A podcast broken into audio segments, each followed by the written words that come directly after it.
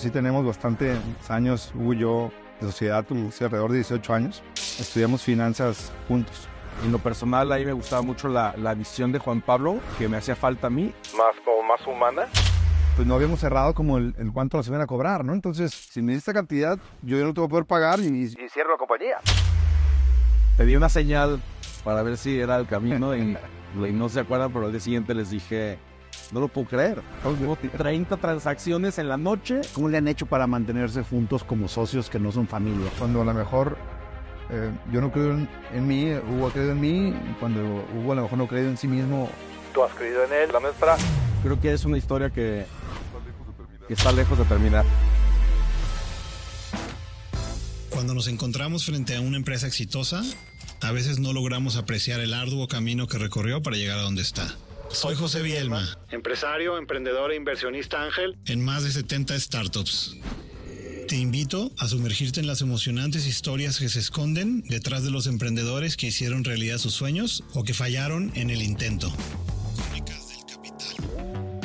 En cada episodio exploraremos los desafíos, estrategias y sacrificios que atravesaron para convertir sus sueños en realidad y buscaré exponer historias que no han sido contadas. Cada historia es un relato inspirador que te ayudará a capitalizar tus propios sueños y objetivos. Bienvenidos a este espacio, donde las historias de éxito emprendedor cobran vida y se comparten con pasión. Crónicas del Capital. Muchas gracias Hugo y Juan por estar aquí. Para mí es un honor que me hayan acompañado en este proyecto que estoy haciendo en podcast. El caso de ustedes como emprendedores y el caso mío como inversionista es, es lo que yo lo que veo es que es lo que quisiera de todas las personas en las que emprendes, que son relaciones que terminan siendo más allá de negocios y terminan siendo relaciones de amistad. Hoy puedo decir, después de muchos años de conocerlos, que los considero mis amigos. Me siento honrado que estén aquí conmigo y también que puedan contar su historia de emprendedores, ¿no? Ustedes eh, son financieros y prácticamente toda su carrera ha sido negocios financieros. Me gustaría que me contaran cómo empezó su relación de socios. Muchas gracias, antes que nada, por, por tenernos acá. Es un, un honor y un orgullo. Este, muchas, felicidades por, muchas felicidades por tu podcast. Eh, y algo que me gustaría también platicar es que la nuestra no es una historia que ha terminado, ¿no? Es, eh, he visto los, los otros capítulos que has hecho y casi todos han tenido una historia de principio a fin. Y este... Sí, o, donde, o donde les fue mal o donde les fue muy bien. Sí, exacto. Y este... Y es, empiezas, terminas o cierras, o terminas y vendes, o, tal, ¿no? Y la nuestra creo que es una historia que, que está lejos de terminar. Entonces esperemos que, que nuestra historia pueda llegar o inspirar a algunos emprendedores que le estén pasando bien o le estén pasando mal. Bueno, eh, ahí aclararía que es verdad que muchas de estas historias tienen un principio y tienen un fin, pero otra cosa que es importante mencionar con los emprendedores es que su historia en realidad no termina, porque muchas veces, ya sea que les fue bien o les fue mal, eh, so- la mentalidad del emprendedor es volver a hacer algo más, ¿no? Y seguir construyendo algo. Entonces, el de ustedes también es así, siguen eh, construyendo que son negocios en marcha y son negocios que, que van bien, aunque también han tenido sus, sus fracasos, ¿no? Pero eh, a mí me importa la historia de los socios porque eh, una de las principales razones por las que las startups fallan es por conflictos entre socios. Bueno, ustedes ya llevan, ahorita platicábamos, casi 18 años o más. ¿Cuántos años llevan como socios? 18, 18. 18 años, que es una vida. O sea, creo que tienen más, tienen más tiempo de socios que casados con sus mujeres. Definitivamente. sí, muchas gracias, José, por, por recibirnos aquí en este gran proyecto. Para nosotros también es un honor estar aquí y poder compartir pues, un poquito de nuestra historia, ¿no? Eh, como, como comentas, este, pues sí tenemos bastantes años, Hugo y yo, de sociedad, como alrededor de 18 años.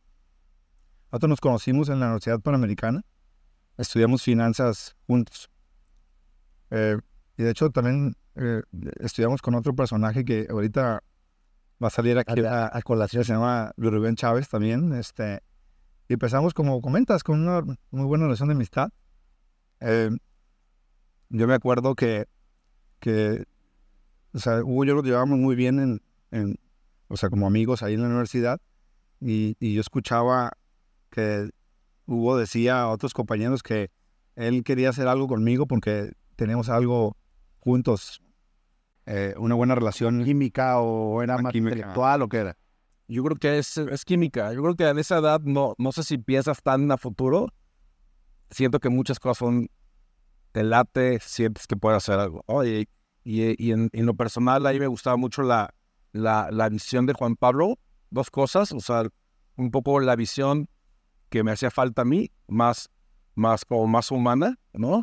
Este, y más, este, pues de relaciones personales y obviamente su calidad humana, ¿no? Y eso pues a lo mejor vibra en un momento y dices, quiero hacer eh, negocios o emprender un viaje que no sabes cuándo empieza, no sabes cuándo termina, sabes cuándo empieza, sabes cuándo termina, una persona que, que, que, se, que es un placer trabajar con, con ella. Y yo de la misma manera, o sea, yo decía, yo quiero hacer algo con...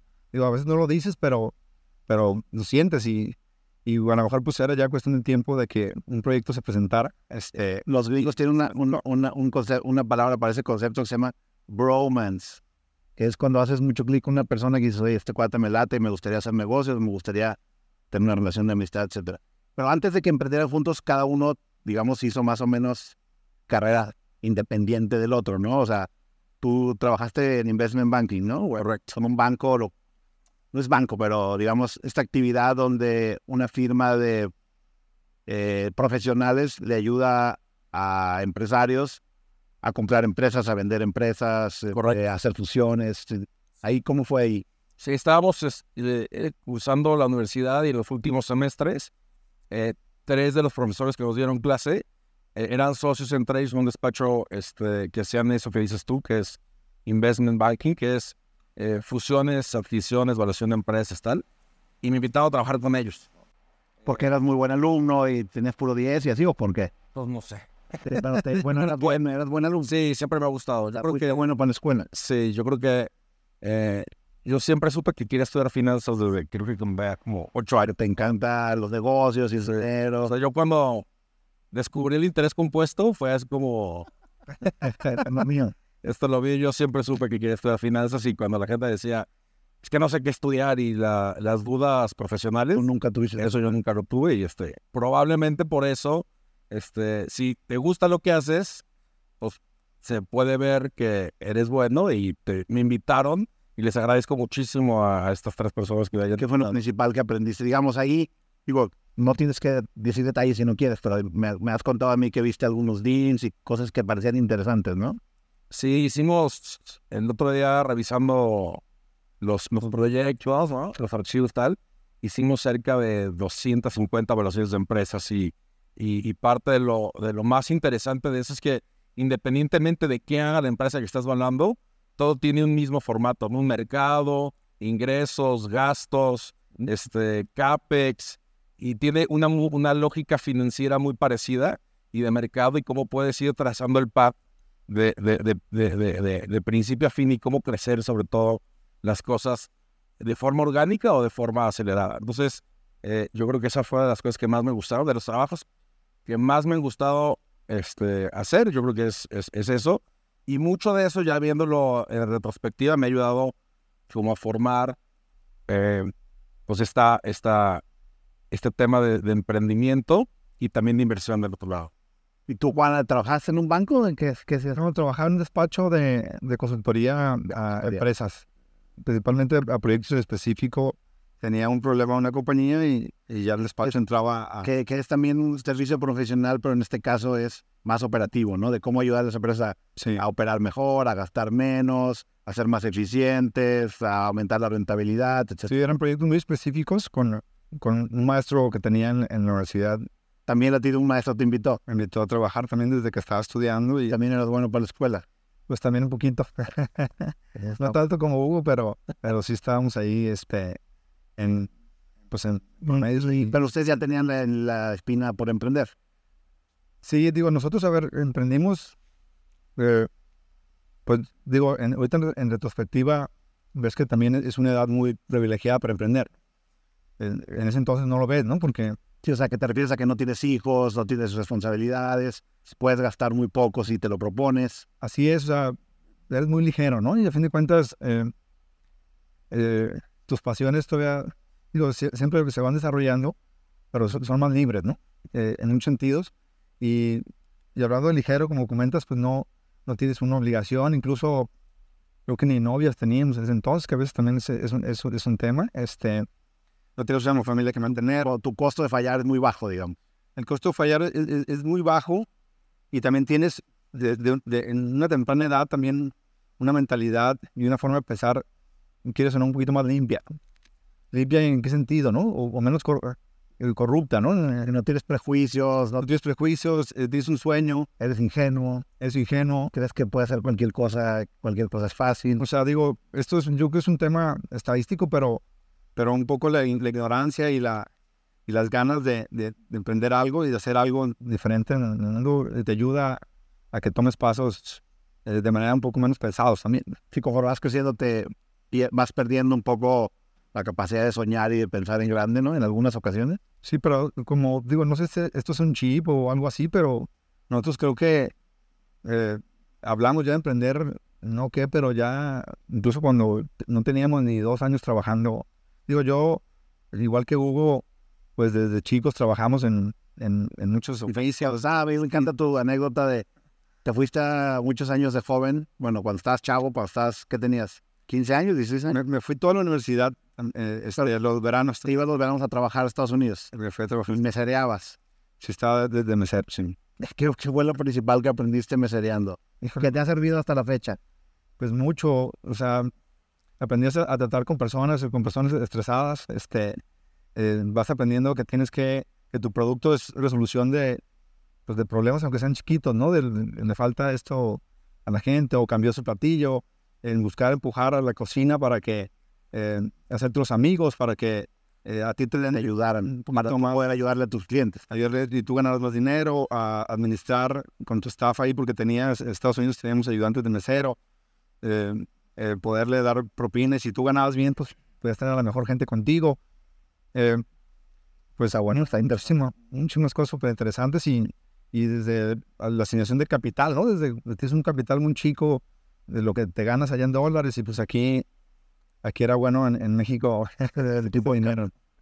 Oye, ¿y cómo? O sea, oye, ustedes los dos, los dos son financieros, estudiaron juntos finanzas. Obviamente, digamos, lo lógico era hacer un negocio financiero. ¿O alguna vez consideraron antes de hacer un negocio financiero hacer un negocio que no fuera financiero? Pues que en ese entonces Hugo estaba de moda, ¿te acuerdas todas la- la- las, Las OFOMES. las sofomes? Pero no, las sofomes no, no existían. Eran la- las, Las, las, hipotecarias, las sofor- sofones hipotecarias y microfinancieras que empezaron a explotar, ¿no? Todo el tema de- del microcrédito era un tema que todo el mundo lo veíamos con, con, pues, con admiración de la gente que, de las eh, financieras que habían explotado y que de pronto tenían uno, 10, 20 sucursales y que daban créditos pequeños y a mucha gente, ¿no? O sea, en También durante ese tiempo fue cuando explotaron empresas como Compartamos, Exactamente. que haciendo microcrédito, en el, en el caso de ellos era grupal, se hicieron una empresa enorme, ¿no? Y entonces, de repente, me acuerdo yo muy bien de esa época, todo el mundo tenía su SOFOM. Y todo el mundo dijeron, todo el mundo empezó a pensar, oye, si ya puedo pensar, si ya puedo prestar yo porque la regulación no permite, pues voy a prestar porque es un gran negocio. Pero al final la historia no fue tan sencilla, ¿no? O sea, yo creo que el negocio más fácil del mundo es prestar dinero. Cuando se hace negocio es cuando lo cobras. ¿no? Claro. Y, este, y un poquito como de historia, eh, sí estaban de moda las, las OFOLES y las, las microfinancieras. Eh, el, el Grameen Bank, que fue De la India, ¿no? Mohamed Yunus, ¿no? que hizo un, un- un modelo de, de créditos más, más humanos y con unas métricas más, más, este, más humanas que financieras, de cómo sirves a tu mercado y cómo vas avanzando en ese tema, eh, contagió en, en- en- en- en el, en el buen sentido de la palabra a casi todo el mundo para buscar cómo hacer finanzas distintas. ¿no? Entonces, en esa época, eh, Juan Pablo y otro socio, eh, Jorge, trabajaban este, en Jorge trabajó en una financiera, Juan Pablo Corja Morena. Y yo trabajaba desde el nivel más corporativo, este, las finanzas. Y nos tocó atender a, a la misma empresa, pero es diferentes, de, de diferentes ámbitos, ¿no? Coincidencia. Coincidencia, ¿no? Y entonces en alguna cena nos juntamos y dijimos, oye, hay un área de oportunidad, hay un mercado que no está atendido, los créditos a las personas, a las personas físicas, este, los créditos de nómina son son súper leoninos, tienen muchas trabas, hay muchísima burocracia para atenderlos. Entonces, ahí fue cuando sale un poco la idea de este, ¿por qué no hacemos este, una financiera, no?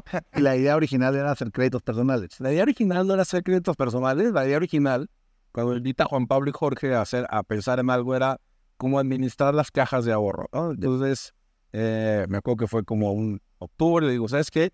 Creo que debemos de darle otro giro, más bien, más que administrar la caja de ahorro, hay que buscar ofrecerles créditos, ¿no? Para- para entender, para- por administrar cajas de ahorro, ¿te refieres a ayudarles a las cajas de ahorro a obtener rendimiento del dinero que ahorraban? La, la idea original, no sé si te acuerdas, pero la idea original era ir con empresas privadas, con empresas, eh, y buscar que los empleados ahorraran en las cajas internas y nosotros administrar los créditos de las cajas de ahorro. Ya, ¿no? tú original, tú decir a quién prestarle, a quién no, a qué tasas, ¿no? Un poco con, el- con toda la experiencia que teníamos, ¿no?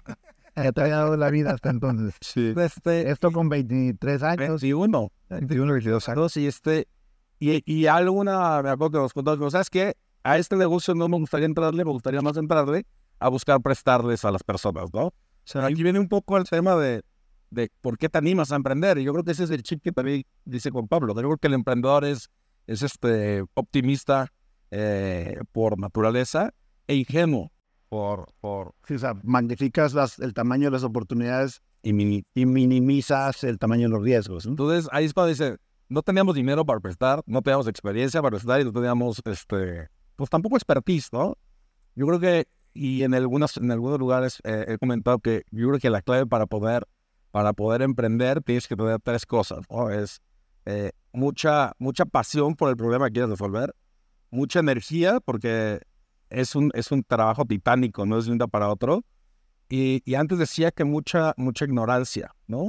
Y en alguna ocasión, este, le platicaba este concepto a, a, a Bismarck Lepe de, de Wiselet.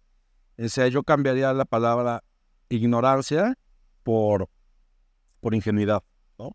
Porque no es que seas ignorante, eres muy ingenuo. Yo creo que esas tres eh, ecuaciones han sido clave para el relativo éxito que hemos tenido en los diferentes emprendimientos, ¿no? Algunos han fallado, otros no, pero muchas ganas, mucha energía y mucha ignorancia, porque si supieras lo que te va a costar y lo que va, lo que, lo que, lo que, lo que necesitas para llegar ahí, probablemente te paraliza y queda lo hubiera de Entonces, eh, eh, platicamos, pusimos una fecha, dijimos en diciembre tenemos que llegar con X cantidad de dinero, este, y ahí están todos los FNs, Yo, yo quiero contar esta historia de manera muy puntual. O sea, pues hay muchos emprendimientos, ¿no? De restaurantes, de muchas cosas que, no sé, nada es más fácil que otro, ¿no? Porque Todo, no hay pero abrir una financiera, entonces no había ni, o sea, había un banco y estaban los, los OFIPOS y se, se acabó. O sea, no había más, pues, o sea, entonces, pues igual como ahorita vamos a contar en las otras historias, pues empezamos a, hacer nosotros lo que teníamos que hacer con una SASB y listo. O sea, no, no, no nos sofisticamos en temas de regulatorios, etc. Y, y la calidad que tuvo Hugo ahí en el sentido financiero, estuvimos en una financiera, a ver, necesitamos construir esta cartera, eh, porque de esta cartera se puede comer o hacer algo más e incluso seguir prestando, y lo vamos a hacer de la siguiente manera. No vamos a, a ganar ni un peso, no vamos a tocar esto, vamos a tener los gastos mínimos, y ya que tengamos esta cartera, tenemos opciones, y si no llegamos a esta cartera, no hay juego.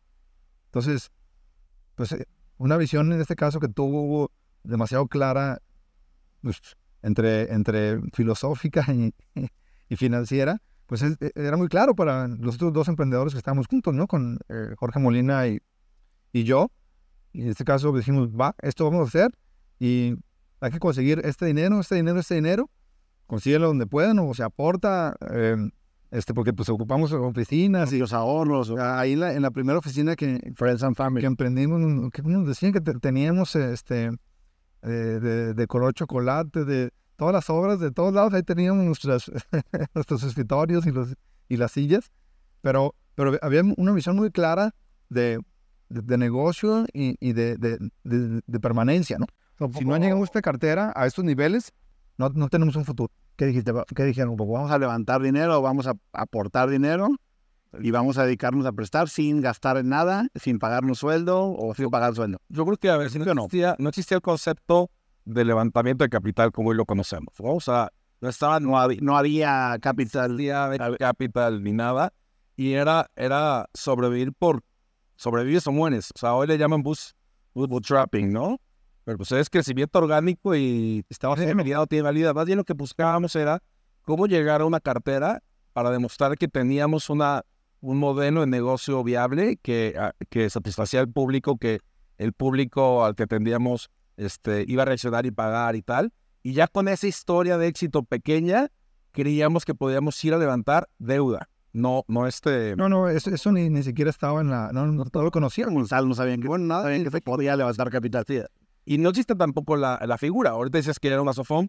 La SOFOM nació en el, 2010, en el 2007. En el, Y entonces empezaron a prestar a quién. Entonces ahí nace, perdón, Capital Financiera, que Ahí nació Capital Financiero. nuestro primer emprendimiento y, y lo fundamos este, Hugo, yo y Jorge. Y literalmente eran ustedes, no tenían empleados. empleado. No, de hecho, este, hay una historia ahí que, que decía, lo único que teníamos era una oficina en obra gris y decía, los abogados que estaban de nosotros se rían de nosotros y decía que era la oficina de la Pantera Rosa. Porque les pusimos una tabla roca, una recepción y atrás no había nada. ¿no? Sí, sí, era decente la de la roca allí.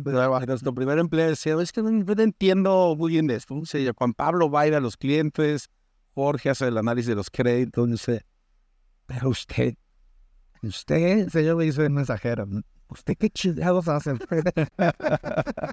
y este, nos da risa porque así empezó, no, no creas que decíamos, es la estrategia, más bien era sobrevivir. Y vimos un área de oportunidad, ahorita que estamos hablando de rebotar, cuando empezamos a rebotar, ahí fue cuando empezó la pasión de resolver problemas. Y empezamos a rebotar que, en qué podíamos agregar valor y, y- y, eh, en ese momento, ¿no? Digo, porque también pues, con recursos súper limitados dijimos, no, lo que podemos hacer es exponenciar el, el crédito de nómina en, en compañías, en, en empresas. O sea, pues, era un problema y, y creo que lo sigue siendo todavía. El, pues que, le- que el, que el patrón de la, de la empresa pues no, no tiene recursos y no quiere tener recursos destinados a prestarle a sus colaboradores Porque la la empresa necesita esos recursos para operar y para, para empezar, ¿no? Y luego también, pues, de- desvirtuó sus relaciones en cualquier tema, ¿no? También, si ya, si es un, em- em- empleado que tiene poco rendimiento, pero tiene un crédito, pues a lo mejor no, no lo separan o al revés, o... eh, entonces, es, es un problema que, que, que en México se vive, ¿no?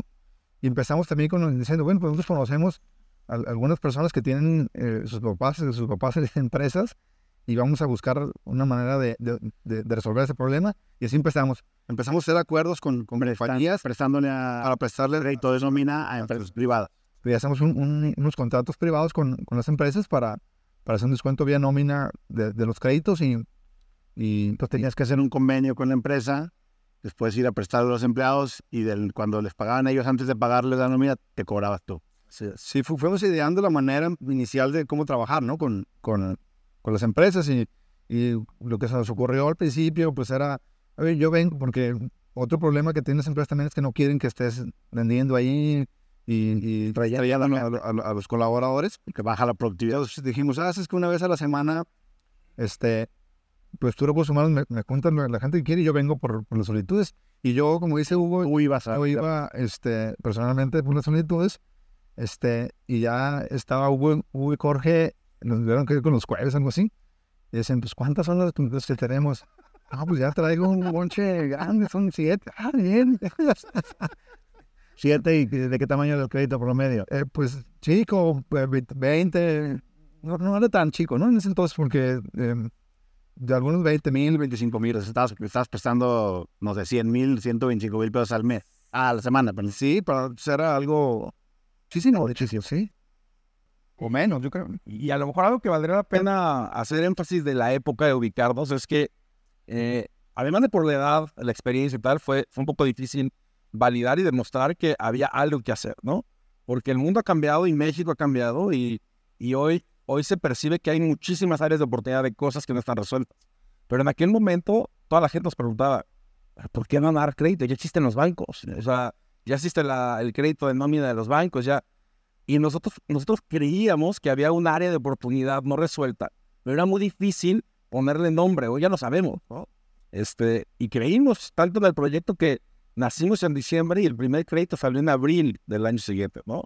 Cinco meses estar ahí pegando, recibiendo puros nos, que después aprendimos a recibir nos en el Entry Capital, pero ya, ese momento era... te, hacen los, te hacen los mandados ya. Pero a- algo que es súper importante y, y lo tenemos nosotros Hugo y yo, muy presente, es que nuestros problemas eran eh, a lo mejor insignificantes para la mayoría de las personas ahorita, pero para nosotros eran todo nada, ¿no? Un ejemplo, ¿no?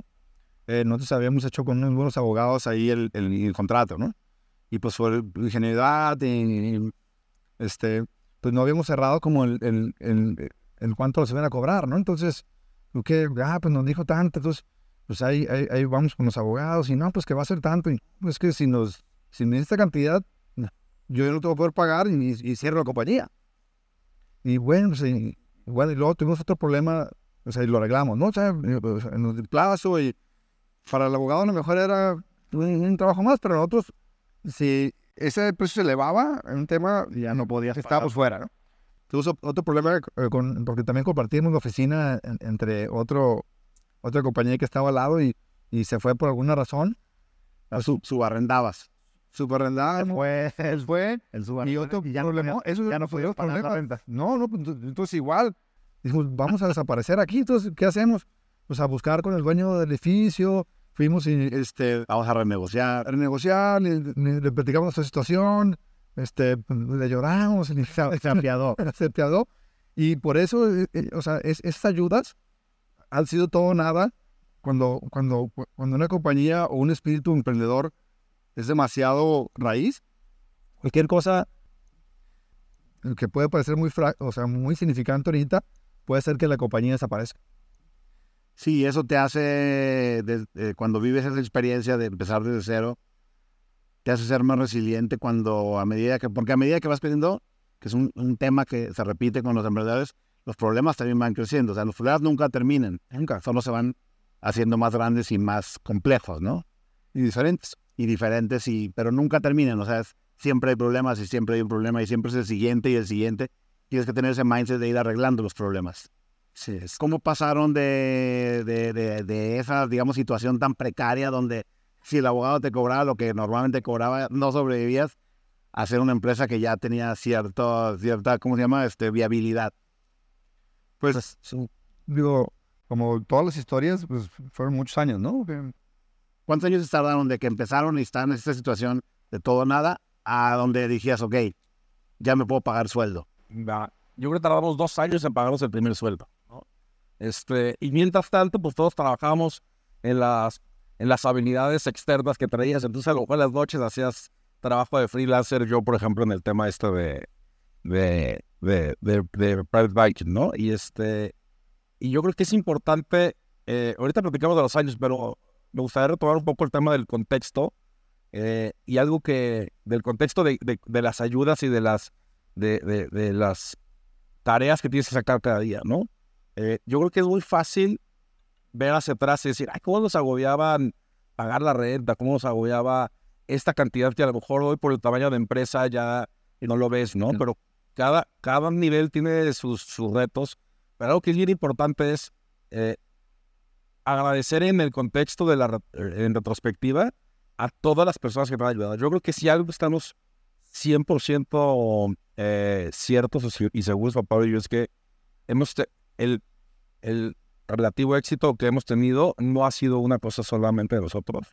Eh, en diferentes etapas hay que agradecerle a diferentes este, actores, ¿no? Desde, desde el familiar que te presta el departamento para vivir porque eres eh, es- este, foráneo y si no lo puedes, te tendrías que regresar, que a lo mejor hoy no significa nada, pero en ese, en ese momento significó todo, hasta el, el- el familiar que, que confía en nosotros y nos firmó la primera deuda porque creía en, en esto, ¿no?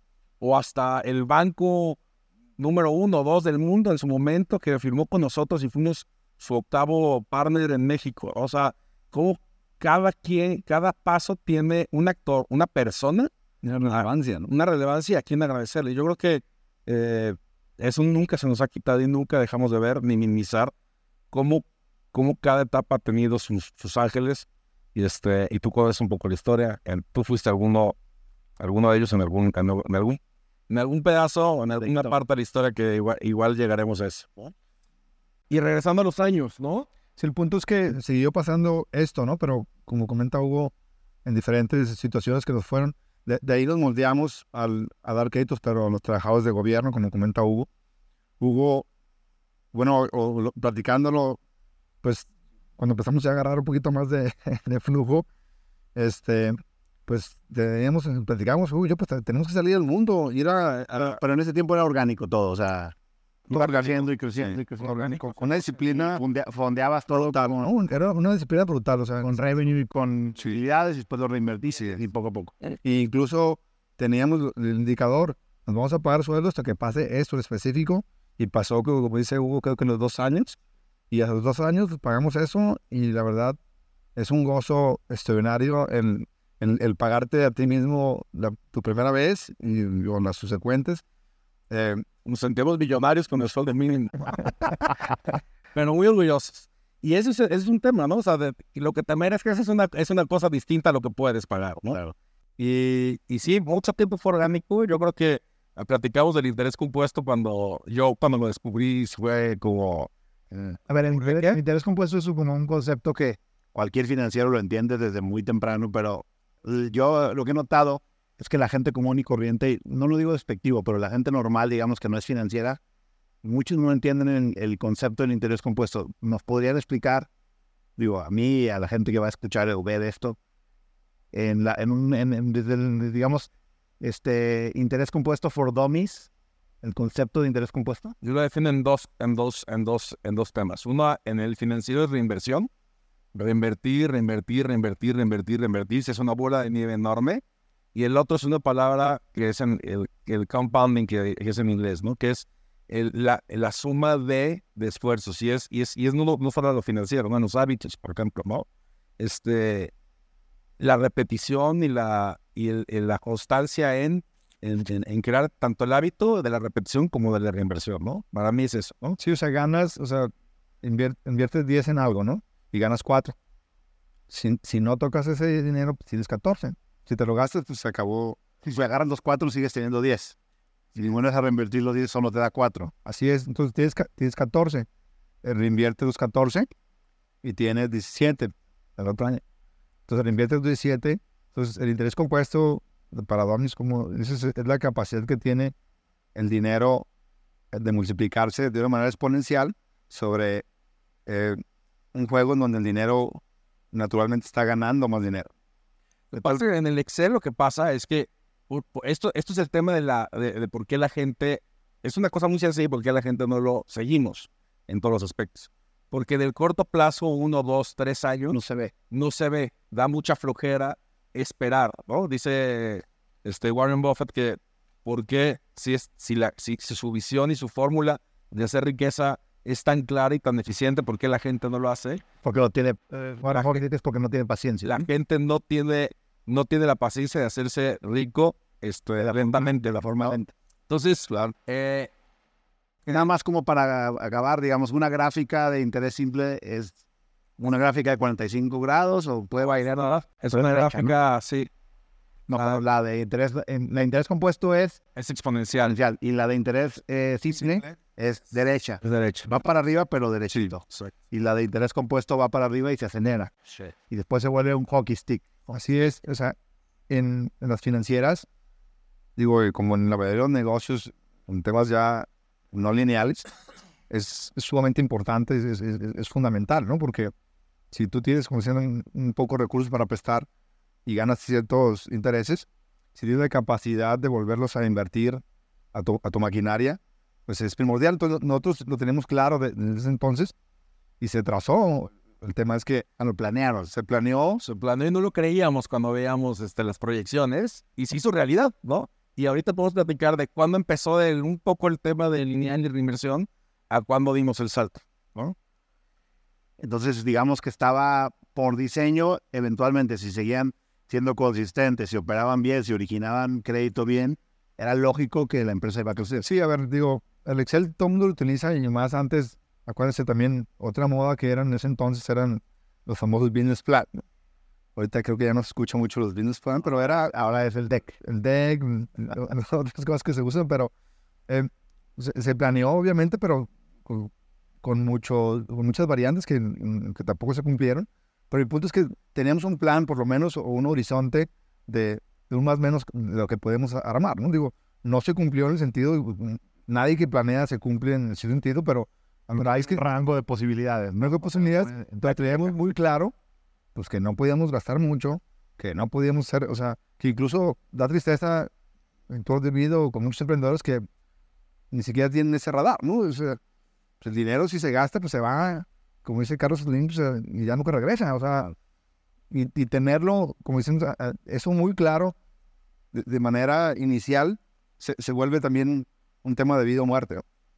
Y yo creo que es una lección muy importante para muchos emprendedores que, que a lo mejor ahorita por, por el tema de venture capital o la manera en que a veces hay, hay recursos en, pues, de, de sobra, Se les es fácil. se se pierde y, también se pierden muchas cosas que, que, le- que- que en el futuro, pues e- e- esa mentalidad de no guardar dinero, de no eh, tener esa capacidad de, de, de, cuidarlo para seguir invirtiendo en tu, en tu modelo de negocio, pues a veces es muy costosa para las compañías. Estoy de acuerdo, porque el, el, digamos, eh, el arquetipo, digamos, en que ustedes, dentro del molde que ustedes entran como emprendedores, yo diría que lo que los caracteriza es que son frugales, ¿no? Desde el punto de vista de las empresas, siempre están pensando en, en ser, digamos, muy conscientes y muy responsables con el gasto, este, eh, con el crecimiento, tratar de hacerlo de forma racional, este, ser agresivo, pero no tanto.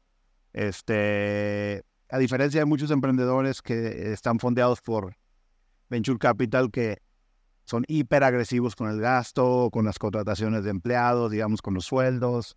Sí, in- incluso, digo, ahorita que, que- que lleguemos a las historias de, ya emprendimiento de, de venture, pues nuestra característica también incluso era esa, oye, este, pues ustedes no, no se gastan dinero, o sea, Sí, o sea, sí es un conflicto después mucho más ideológico porque tenemos estas, estas historias de guerra donde sí nos ha dolido este, y no había otra opción más que crecer orgánico y ser súper eficientes con el, con el gasto.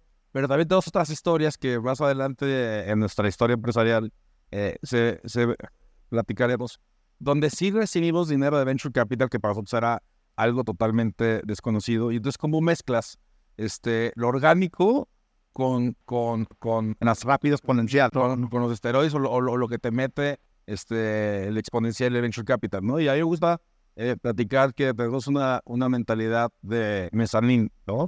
Creo que lo hemos platicado algunas veces, pero es cómo, cómo sueñas eh, con llegarle a la luna, pero sin, per- sin perder el piso de que las cosas pueden cambiar, como han cambiado, ¿no? El COVID, las, el- los- las tasas, la inflación.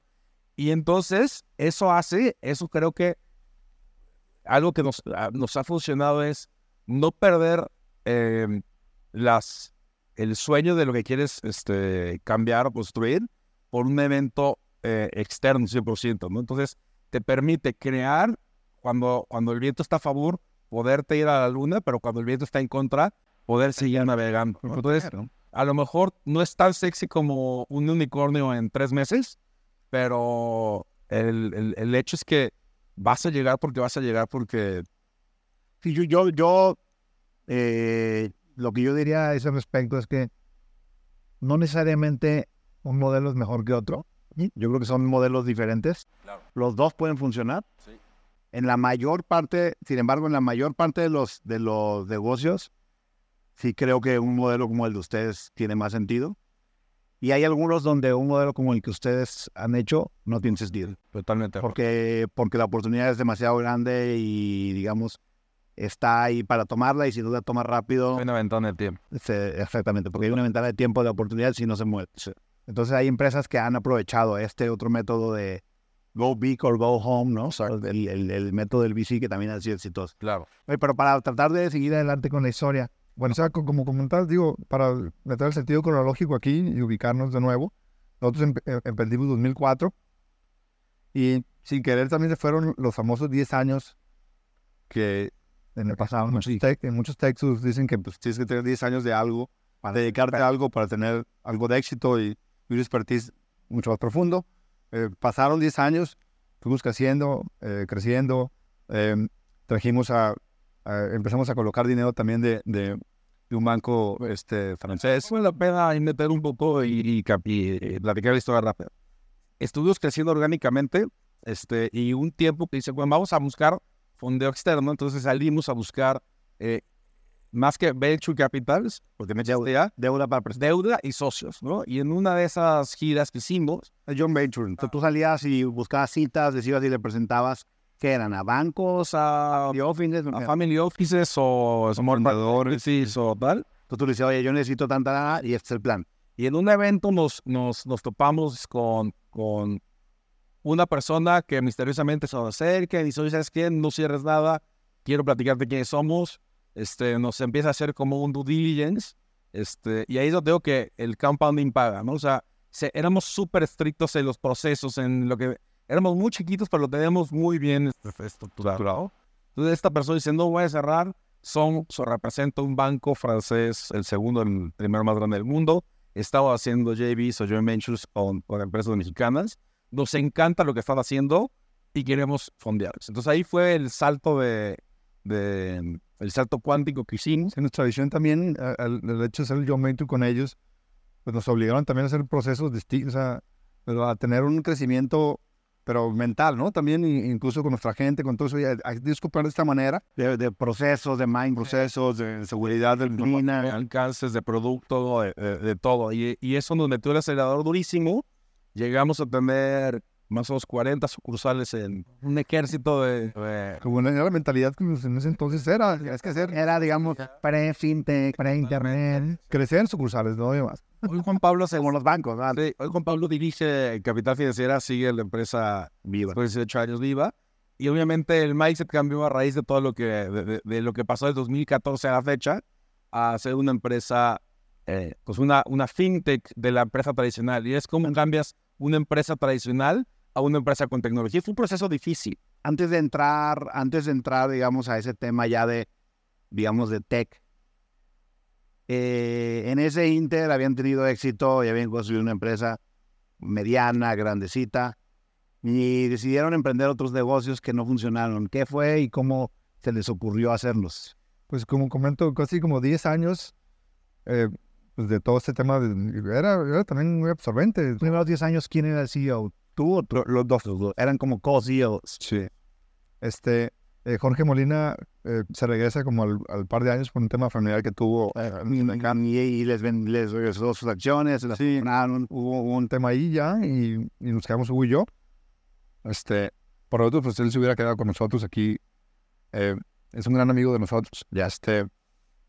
Y como digo, sin querer, como en esos famosos 10 años, ¿no? Como que empezó la espinita de, de, de- de- hacer más cosas. A lo mejor también, yo, yo lo que también digo en, en en otros foros es que también, eh, pues el emprendedor va cubriendo sus necesidades primarias, ¿no? Entonces se va acabando un poquito el hambre, el hambre, pero literal el hambre real, ¿no? ¿El hambre de qué? Pues estoy muriendo, me duele el estómago. Era el hambre en el sentido de que ya tienes para pagar tus tarjetas de crédito, ya Puedes ir de vacaciones. pues de vacaciones, entonces em- empieza un nivel de satisfacción a un nivel, ¿no? O sea, porque a lo mejor estás acostumbrado a estar en la línea ahí y pues tus pasiones y, y- y tu mente empieza a ver qué, qué más puedes explorar, porque el mundo obviamente eh, eh, ha ido cambiando. Digo, nomás para hacer un paréntesis, en ese entonces el ecosistema de Venture Capital pues no existía, ¿no? A nosotros nos tocó a Hugo y a mí ir a una gira de lo, lo que se llamaba así, era Nothing, y hacía algo de Ángel Emprendedor, no sé qué eran, Eh, Capital Emprendedor, ¿no? Capital Emprendedor, era un programa que Nafin hacía y nos invitó, de hecho, a, una gira en, en, en Sinaloa, ¿En qué año? haber sido 2012 por ahí. Fue fue antes de, de- de la asociación con BNP. Eso es bien importante porque si te acuerdan cuando entró Fox en el 2000, traía mucho la idea de que emprender era el, el famoso changarrizar, ¿no? Si se acuerdan, este, lo que quería hacer Fox era dar préstamos chiquitos para que la gente pusiera su changarrito. No había una idea clara de potenciar el emprendimiento de alto impacto o crear un ecosistema de inversión con fondos de capital privado. Eso vino mucho después. Pero cuando ustedes empezaron no existía el venture capital. No había prácticamente nada de private equity. No, y era un tema que, o sea, hacían el esfuerzo que podían, Nafin, que, que nos hicieron, eh, escogían a un grupo de empresas, como nosotros, ibas, hacías pinch, y juntaban en, nosotros fuimos a uno en Sinaloa, ¿no? Este, fuimos a Mochis, a Culiacán y a Mazatlán, y juntaban a los, a los empresarios locales ahí, nosotros pichábamos, y empezaban las ofertas, pero así las ofertas, pues que sabes que son buenoscas. sí, que es, es lo que había. 100 mil pesos por el 90% de tu empresa. Y, y eso vimos y, y nos tocó, güey, a mí, pues estar lidiando con ese tema. Y te decían, pues ve, piénsatela. O sea, eh, ve, tómate cinco minutos, vaya a su café aquí afuera. No, la oferta te la, está afuera, ya está. te la- Y eso, eso lo vivimos en, un- en un país en donde no había nulo eh, desplazamiento de capital para ninguna oportunidad de nada.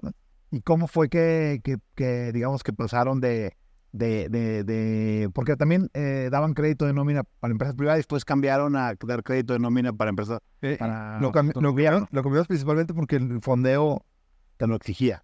El, el, el- vine de ahí y bueno, pivoteamos más ese tema porque había fondeo para eso. ¿Y eso fue donde realmente crecieron o ya venían? Sí, ellos ponían el 100% del capital y compartíamos utilidades. Ya. Y este, crecimos muchísimo y luego nos dimos cuenta que ellos tuvieron problemas, que si no reinvertíamos ese, ese tema, reinvertimos todas las utilidades y un tiempo que teníamos 90% de la cartera de terceros, 10% nuestra. Al revés, a 90, por eso 90, 10, ¿no? O sea, al revés, ¿no? O sea, es el tema de... medida que fueron creciendo. en la medida- la medida que crecemos, dijimos, no podemos depender de terceros eh, toda la vida, este, porque si no el, el- el negocio va a acabar, ¿no? Y pre- platicabas un poco de los de las otras emprendimientos fallidos. Eh, teníamos más o menos 250, 300 eh, asesores en Canvaseo allá afuera, o un poquito más. Y les dábamos un plan de recompensa. Entonces es- nos tuvo relativo éxito y dijimos, ¿por qué no hacemos una, una página de internet que hoy, hoy sabemos que es un marketplace tipo Amazon, ¿no? Una página. Está fácil. Hacer. Sí, van a estar en primer. Y, y así hicimos los primeros esfuerzos, nos dimos cuenta que era una tontería, no medimos esfuerzos y también hay que ser, hay que ser este, es difícil este tema de cuándo, cuándo tienes que seguir luchando por tu idea y cuándo tienes que matarla, ¿no? Intentamos pivotearla, hacer productos más especiales. Este, en ese, en ese pivot, este, no nos fue mal, no nos fue bien, estaba en, en, ta- en, en, en punto de equilibrio y, sí, y, y- y luego lo aprendes que esas son las empresas más difíciles de matar, ¿no? Porque no te quitan dinero, pero te toma más importante, La- que es el el, tiempo y la atención. el tiempo y el enfoque. Entonces, este... A ver, primero empezaron tratando de hacer e-commerce, sin saber que se llamaba e-commerce. Exacto. Se llama ganas de comprar. Se llamaba ganas de comprar, ni una máquina de internet y cosa. No funcionó. No funciona. Y después dije, bueno, pero ah, ¿por qué hicieron lo que...? Porque cambiaron a vender solo un producto. ¿Qué producto era? Eran este, perfumes. ¿Y cómo llegaron a eso? Este, porque en el- en el e-commerce que teníamos, Lo que más... lo que más se vendía, lo más fácil, lo más estandarizado, lo tal, este, es- existía de lugares donde no había tiendas, ¿no? Este, ciudades pequeñas o medias del país. Teníamos un volumen decente de ventas, no había vendíamos, no había palacio de hierro y era más difícil comprar perfume. y, y tuvimos, ay, nos fue más o menos, pero lo peor es que te quita mucho tiempo, ¿no? Y decidimos un día matarla ¿Cómo se llamaba la de los perfumes? Francia. Y, y ahí nació, bueno, fue paralelo también, porque en ese entonces ahí viene la, la, la historia que, que viene con, Rubén Chávez, es amigo de nosotros de la universidad. Rubén Chávez es el actual director general y un co-founder, founder de Yo Te Presto. Te presto el Senfi. Entonces era su amigo. Era nuestro amigo, mu- muy amigo, porque seguimos con la relación. eh, él trabajaba en, en, en otra compañía de, de CFO. Crédito, ¿no? En la misma compañía que habíamos asesorado por distintos lados. Y de pronto él, él decide separarse y, y ya creo que Hugo y yo le, le- le empezamos a pichar, o sea, para, porque la verdad, pues Rubén es un, es un fuera de serie eh, en muchos sentidos, este, y una gran, gran persona. Y a lo mejor sentimos lo mismo que... Porque él tuvo un éxito, llegó, vendieron la empresa. su empresa la vendieron y él estaba muy cansado. Él, él cuenta que estaba muy cansado en el proceso de la, de la fusión, más que este, del tema. Eh, y nosotros estábamos este, un poco preocupados por el contexto eh, político-económico eh, y de la disrupción. Entonces, un poco lo que, lo que, lo que la disrupción tecnológica. la disrupción tecnológica. Porque entonces eh, eh, estuvimos pensando cómo, un poco eh, después de los 10 años que comenta Juan, Hay un montón de ideas. pues ya tenemos una empresa mediana, este, eh, rentable, este, edad, energía. Decíamos, ¿qué, ¿qué tendremos que hacer para, este, si alguien nos va a comer, que seamos nosotros mismos, ¿no? Entonces empezamos a ver eh, modelos de negocio que habían salido a raíz de, de la crisis del subprime en Estados Unidos. eh, modelos donde eh, los bancos en ese momento dejaron de prestarle a las personas físicas por todos los problemas que tenían y vimos cómo en Estados Unidos y en Europa el modelo de, de préstamos entre personas que es peer-to-peer lending, Bueno, en general los préstamos en línea, ¿no? los préstamos en línea, una, digamos, una rama de los préstamos en línea era peer-led. También, o sea, tuvimos un abanico de... También los préstamos estos de Pay, Pay de Loan también estuvieron metidos en nuestro eh, ideas de hacer ideas de, armar de- negocios. ¿no? Entonces se conjuntaron varias cosas, como comenta Hugo. En, en, en- creo que Hugo acaba de tratar de venir creo de Europa, ¿no? Y, y creo que traía, eh, Hugo traía muy claro el tema de del peer-to-peer lending. Entonces ahí platicando, a verlo allá anunciado. Sí, de anunciado de algunas pláticas en tal, y sobre todo el tema de, eh, de que las personas se pudieran poner de acuerdo entre ellas, ¿no? O sea, si tú ves en Estados Unidos, hay do- dos datos, ¿no? En Estados Unidos el- y, en, y en Europa, la solución era que hubiera crédito, donde, donde al inversionista le pudieran dar este, créditos a los mismos que les prestaba el banco antes, tasas del 15, 18%. Pero el inversionista, el inversionista encontró un mercado que no existía, ¿no? En Estados Unidos y en Europa les, les pagaban el 1 o 2% sobre sus ahorros y con estas tecnologías uniendo al, al que quiere con el que puede prestar, les podían, les podían dar 15 puntos de rendimiento. ¿no? Entonces, ellos encontraron que había una, un mercado muy grande que prestarles y se organizaban. En México, tropicalizándolo, creíamos que la oportunidad era mayor porque a las personas les podíamos prestar 5 o 4 veces más, más barato de lo que... tra- Tenemos que en el banco, la y el gap de las tasas y, y las tasas igual acá, las tasas, las tasas activas de inversión eran muy bajas, 1 o 2%, entonces puede llevar esa. Y por otro lado, los, lo- veíamos los datos este, de estas estadísticas, donde ves la deuda de todos los mexicanos es el 10% de lo que los mismos mexicanos tienen en cuentas como el libretón o cuentas de ahorro que no generan nada. Entonces dices, oye, ¿qué pasaría si nos ponemos de acuerdo? Y en vez de que estos, el 10% de los mexicanos pague este, tasas de 80. altísimas, 90, 100, 120, le podemos poner en contacto a a... ese dinero que no está ganando nada, que gane algo, y la gente que está pagando mucho, que pague poco. Entonces, de las ideas que dice Juan Pablo que tenemos en el tintero, esta fue la que más nos, nos llamó la atención, pero nosotros ten- teníamos una empresa que operar y si necesitamos a alguien que, que, que pueda venir a, a enamorarse. Se acomodó lo que comentamos hace rato Hugo y yo en la universidad. O sea, pronto tienes una persona que igual, de igual manera dices, hay química, hay una admiración, con quien me gustaría trabajar. pero incluso, o sea, la propuesta cuando, cuando, cuando hablamos la primera vez con Rubén era, o sea, nosotros le pichamos, o sea, nosotros le Lo pichamos, o sea, convencieron. y le, y le, y le pichamos, me acuerdo, porque ca- casi fue en paralelo, le pichamos ganas de comprar, y Rubén rápidamente dijo, no, eso no. Bueno, está, está bien, va, ahí te entramos Casi- más en el portafolio. Casi no es así, Rubén. y ya. este, y ya la segunda pues tenemos esta idea que queremos hacer un, un préstamo de personas. Y ahí yo me acuerdo perfectamente de la cara de Rubén. Ahí ya Rubén se, se enamoró de, de- de esa idea y, y pues todo el mundo sabemos ahorita lo, lo, lo que ha pasado. Como, ajá, exacto. Y, ya- y ahí, fue- ahí empezó el tema de, de- empezar a solucionar ese tipo de problemas. Y ahí, y fue, creo que digo, muchas veces, no sé, eh, a- otras historias con otros emprendedores, pero no sé si platicamos un día y en dos días ya tenemos un acuerdo los tres. Ya un acuerdo sencillo. Empezamos a trabajar dentro de las oficinas de estas, ahí estaba, le hicimos la pecera, le, le- le construimos un, una pecera de cristal. Pero Rubén el día uno ya tenía todo el tema, toda la, eh, la ilusión, la visión de, de- de empezar a construir algo, pues con lo, lo que hemos visto ahorita, pero y ya nada, pasó, ahorita ya estamos en 2014, 2014. más o menos, ¿no? en 2014 sí. Aquí me gustaría hacer un paréntesis porque este es un tema que se ha repetido con los, con los, con los emprendedores que han estado en, eh, en el podcast. Por ejemplo, eh, no sé si se acuerdan cuando, bueno, no sé si vieron el podcast con Sergio y John de Green. Una cosa que decía John cuando, perdón, Sergio cuando se le ocurrió lo de mi orden, es que fue a España de vacaciones, vio que ya estaba funcionando sin delantal, donde podías pedir a cualquier restaurante por internet, y en México no estaba pasando nada de eso. En México todo seguía igual por teléfono, o tenías que ir presencial, o por el automac, o como sea, pero no se estaban aprovechando esas oportunidades del Internet. Y en ese contexto es donde entra también lo que ahora está sucediendo, que mucha gente vio, yo fui uno de ellos, pero no soy el único, que la oportunidad del Internet eh, en México y en Latinoamérica en general era muy grande para hacer negocios digitales, porque la penetración de Internet para ese entonces ya era casi universal. Claro.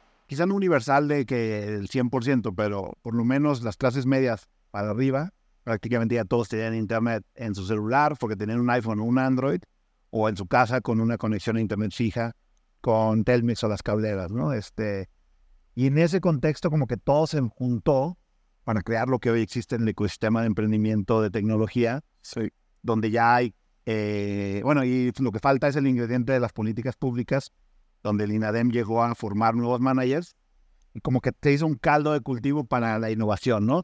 Que este fast forward a 2023, pues parece que funcionó, ¿no? Claro.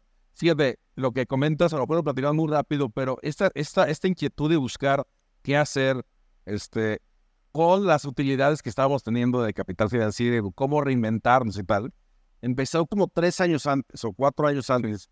Y de hecho, el modelo de, de, de, Yo Te Presto lo traíamos visualizado desde a lo mejor dos años antes o tres años antes, pero había muchas consideraciones que no estaban ahí, ¿no? Ejemplo, no se podía consultar buró de crédito a las personas en línea, ¿no? No, no, existía, no existía la regulación para firmar electrónicamente. Este, obviamente la, geolocalización estaba apenas naciendo. La penetración de Internet o, la adopción del Internet tampoco estaba.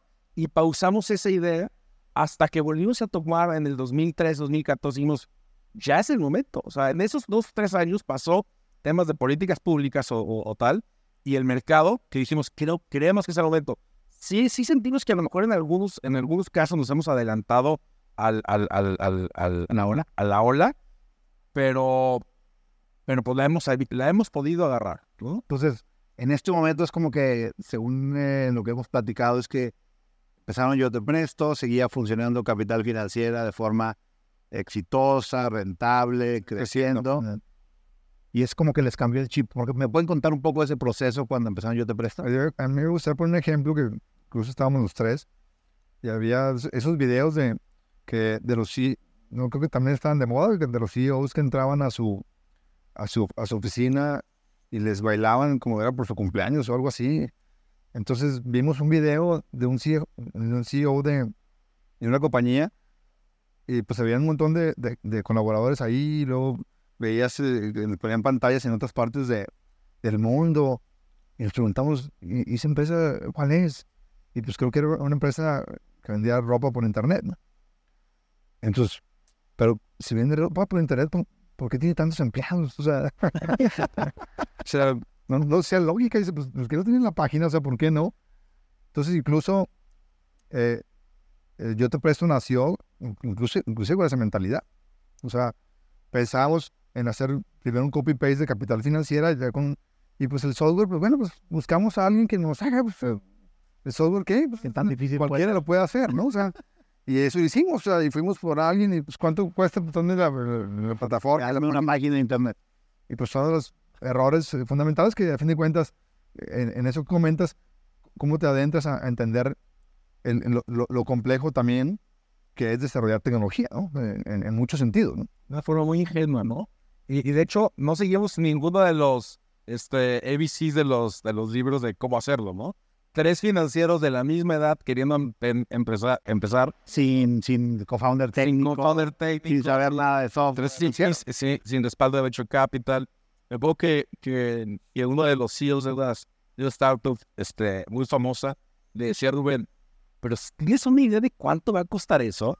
Yo sé, no, sí tenemos dinero, no teníamos ni idea de cuánto iba, iba a costar. Este, pero bueno, el resumen es las cosas bien hechas eh, y Rubén hizo un excelente trabajo. Pero tuvieron, explorar una, una aceleradora, un proceso... Sí, a ver, sí, a ver.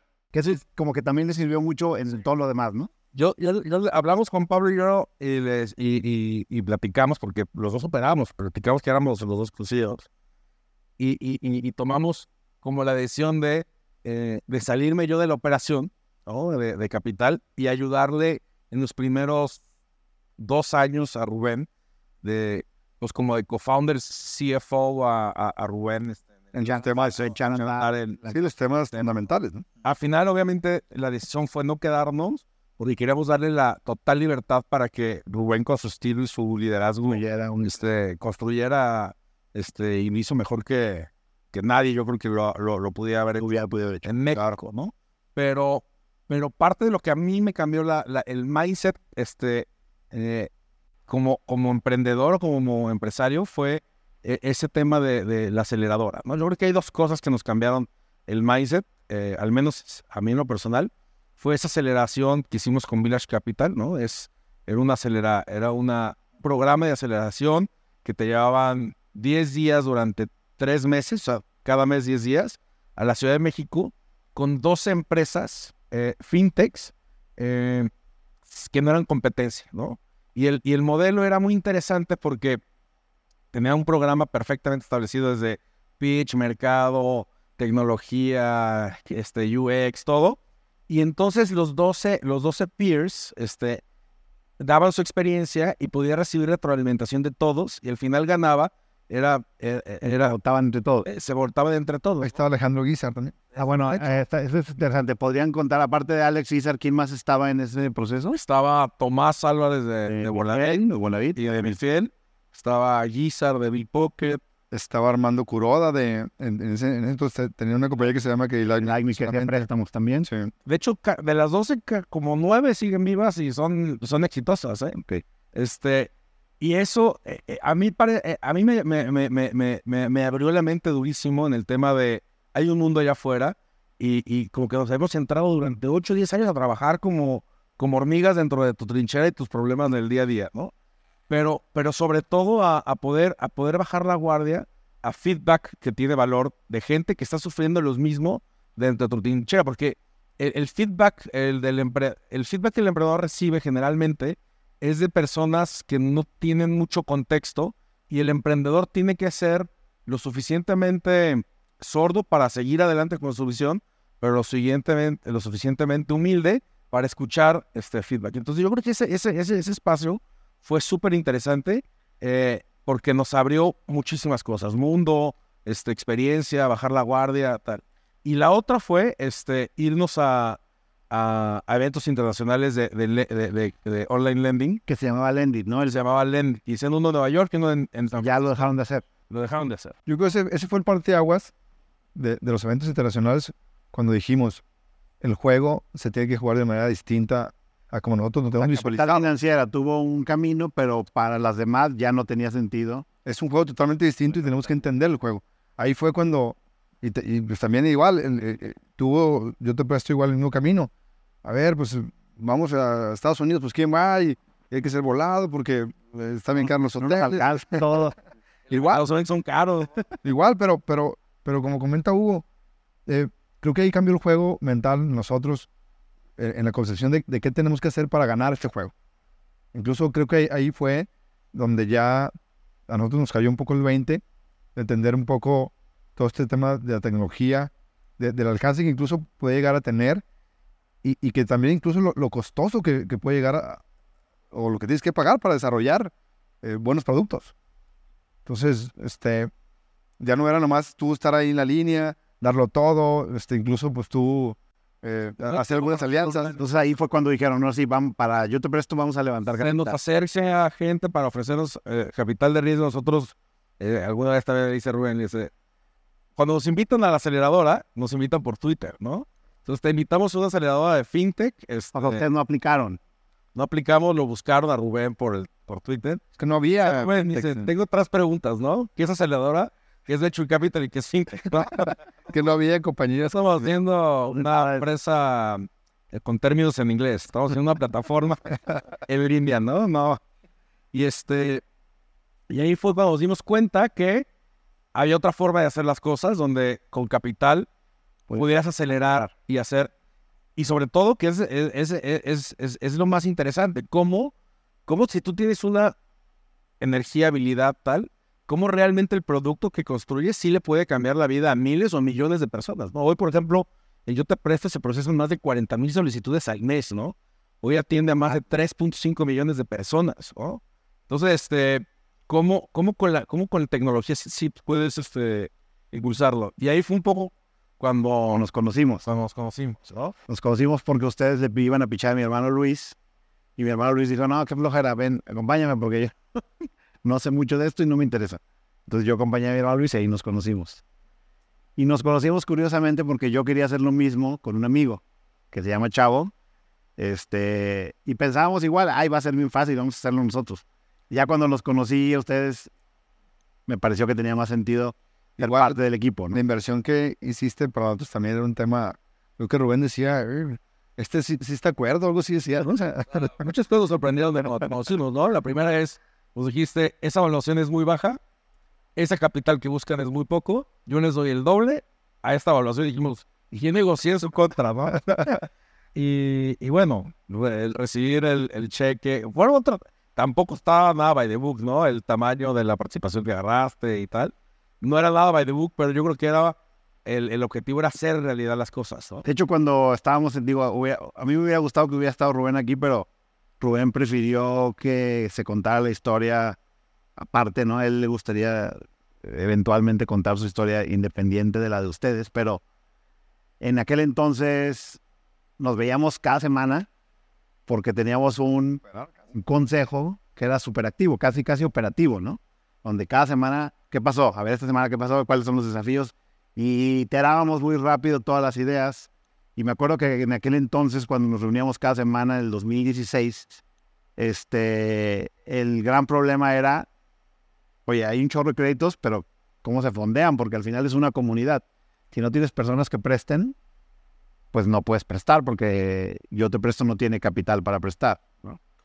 Y siempre, oye, bueno, ¿cómo le hacemos? Entonces, vamos a conseguir quien preste. Pues vamos a conseguir créditos. ¿y quién, quién eran los primeros prestamistas? Nosotros, los primeros prestamistas vienen nosotros. Y nos preocupamos cuando entraban más solicitudes, y, "Oye, ¿cómo le vamos a sacar? Y hay que decirle a Pero te acuerdas que los- Entonces me acuerdo muy bien que una de las responsabilidades que tenías tú en ese momento era tratar de buscar inversionistas institucionales para que completaran los créditos. ¿no? Recuerda que el Lending Club era, era, era como el ejemplo de nosotros en ese entonces. ¿no? Y, y- Queríamos hacer- y una cosa, exactamente, queríamos hacer el Lending Club. Lending Club tenía un modelo muy diferente porque en Estados Unidos era más fácil. Bursatilizar, digamos, estos créditos. Hay un mercado enorme Y tener súper profundo y ellos podían originar y después colocar y con ese mismo dinero volver a originar y después colocar y así le dar muchísimas vueltas y en México no existe eso. No. Entonces me acuerdo muy bien que, que, que nos quebramos la cabeza, ¿no? ¿Qué vamos a hacer? Y en ese contexto fue que surgió la idea, según mi memoria, de 100 ladrillos. No, falta, falta algunos pasitos, ¿no? Este. En el, en el contexto de cuando yo estuve junto con Rubén operando, a mí me voló la cabeza lo que se podía hacer este, con tecnología, ¿no? O sea, no- nos sorprendía. Y Juan Pablo tenía una frase este, que, que escuchó en una película, la de Moneyball, ¿no? Dice: Es increíble eh, los años que puede estar jugando un juego sin aprender nada de él, ¿no? Y un poco nos sentíamos atrapados ahí, o sea, habíamos tenido un relativo éxito, 10 años de chamba como hormiguitas, tal, pero, pero sentíamos que la capitalización, toda la información que teníamos, de todo, o sea, se hacía, seguíamos haciendo las cosas como nos había funcionado, pero no haciendo uso de tecnología, de... Y a mí me sorprendió mucho el tema eh, del proceso de yo te presto, porque cuando empezamos yo te presto a la gente, también nos creía, ¿no? O sea, ¿cómo vas a prestar a alguien por internet? No lo conoces, no lo ves. Y tenías que inventar este, pues, la, la respuesta más inteligente que se te ocurriera. No, no, ¿sabes qué? Es que este, hacemos un algoritmo ahí. Pero sí se hacía un algoritmo realmente. Sí se hacía un algoritmo realmente, Era más débil, ¿no? Digo, era más débil que hoy, obviamente. Pues ha ido madurando. Acuérdate que Yoda, Va, este, va- aprendiendo. yo te presto Deci- Decision Algorithm, sea, ah, ya trae como siete versiones, ¿no? Entonces, tenías que ser la, la, la, la, como un salto de fe, decir, creo que el algoritmo sirve, y por eso acuérdate que nosotros empezamos a poner los créditos, por decir, estos primeros vamos a, a poner nuestro riesgo para ver que funcione. Y luego, pues ya es historia. La gente vio, hoy, por ejemplo, yo te presto tiene la mejor calidad de cartera que probablemente cualquier banco de este país, ¿no? Eh, y eso no es este, no es un golpe de suerte, son siete años de, de- de historia y se puede mostrar. Pero bueno, en ese momento tenemos que mostrarlo, pero a mí me cambió el mindset en lo personal, porque estaba muy, muy metido ahí, cómo la tecnología puede, puede realmente exponenciar y mejorar 10 o 20 veces lo que estaba haciendo de, de forma tradicional. Y es cuando este, yo decido salirme de la operación de, de Yo Te Presto, obviamente platicamos con Pablo y yo, que era lo mejor, se me regresaba a, a- a ayudarle al crecimiento en KF. Es que nació, O- nació antes que F Venture, ¿no? de, de- de hecho nació, nació un poquito después, como seis meses después, porque la idea de hacer KF Venture Cafe Ventures era como una empresa que hicieron es nuestro fondo, es nuestro fondo de, de en tecnología. al ver eso, al ver cómo realmente la tecnología sí, lo, sí, sí, sí, sí te ayuda ah, y te exponencia, este, dijimos hay que hacer un fondo de capital eh, donde teníamos una tesis de dos, de dos pies, ¿no? Uno es inversión en empresas de venture capital, ¿no? Donde inviertes poco, no eres parte del consejo, no tomas decisiones activas, pero creemos o creíamos que había una, una área en el mercado de un small private equity de empresas como la nuestra que, que, que tienen un tamaño mediano, la gente tiene energía, conocen el mercado, pero les hace falta esa, ese, ese conocimiento de cómo meter tecnología y cómo transformar empresas ordinarias en, en empresas tecnológicas.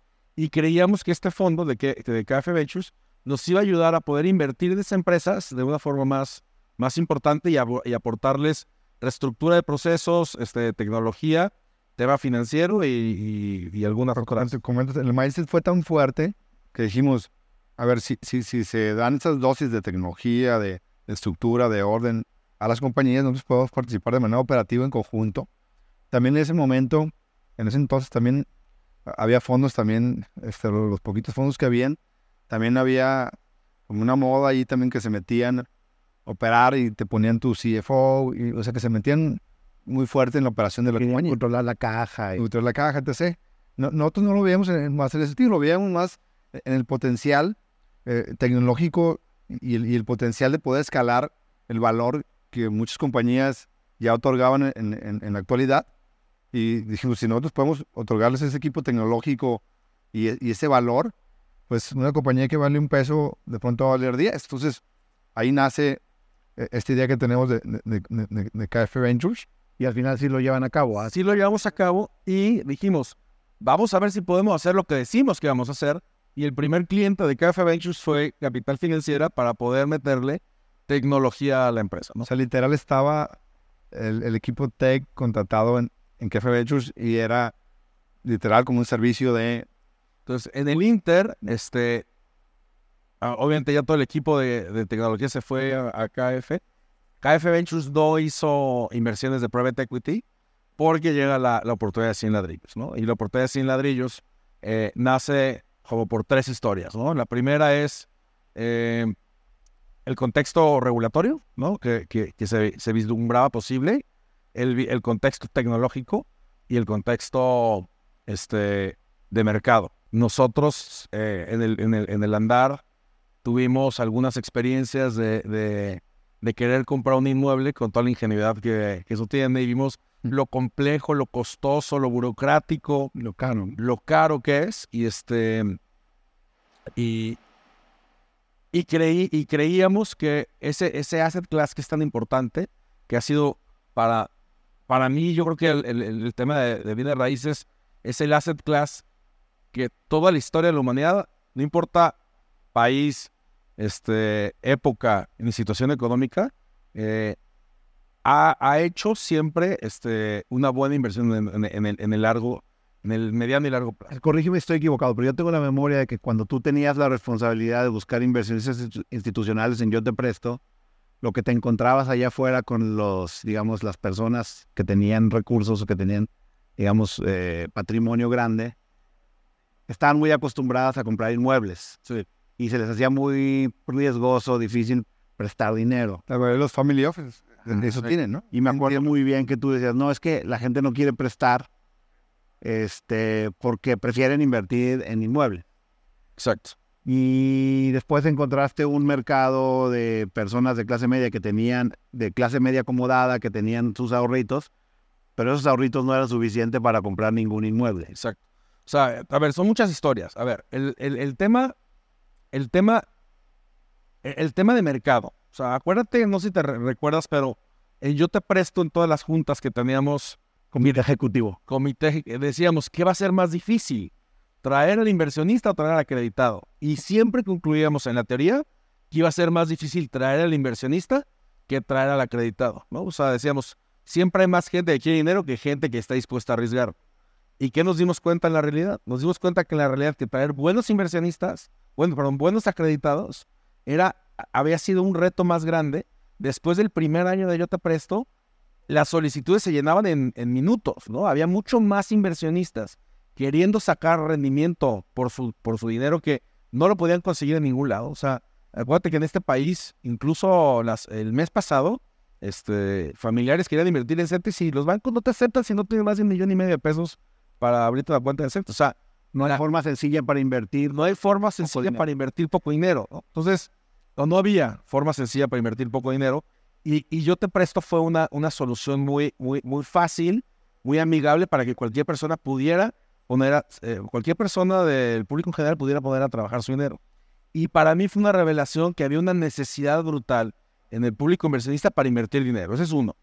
Y por otro lado, el tema del, del real estate, ¿no? O sea, con estas visitas con los fondos, este, a final de cuentas, muchos, muchos, familias me- muchos family offices me decían, y uno que es muy, muy importante, decía, todo el mundo de mis, amigos se dedica a hacer empresas y el dinero lo acaban enterrando en, en, en, en bienes raíces. Yo nací en bienes raíces y ahí me voy a quedar, porque creen demasiado en el, activo. ¿Y por qué creen en el activo? Porque es un activo escaso, es un activo productivo, es, un activo que no pierde valor en el tiempo. Y, todo ese, y todas esas bondades que tienen los bienes raíces tienen cuatro debilidades fuertísimas, ¿no? Y a pesar de esas cuatro debilidades, sigue siendo el activo este, Más socorrido. más socorrido para resguardar, crecer y proteger el patrimonio, ¿no? O sea, crear, crecer y proteger el patrimonio. Y esas cuatro debilidades son, el ticket de acceso para, para comprar un inmueble es altísimo, el conocimiento que tienes que tener para la compra y la gestión del activo tiene que ser alto, ¿no? O sea, el tema burocrático, los legales, los contratos, la gestión, o sea, son seres vivos los inmuebles.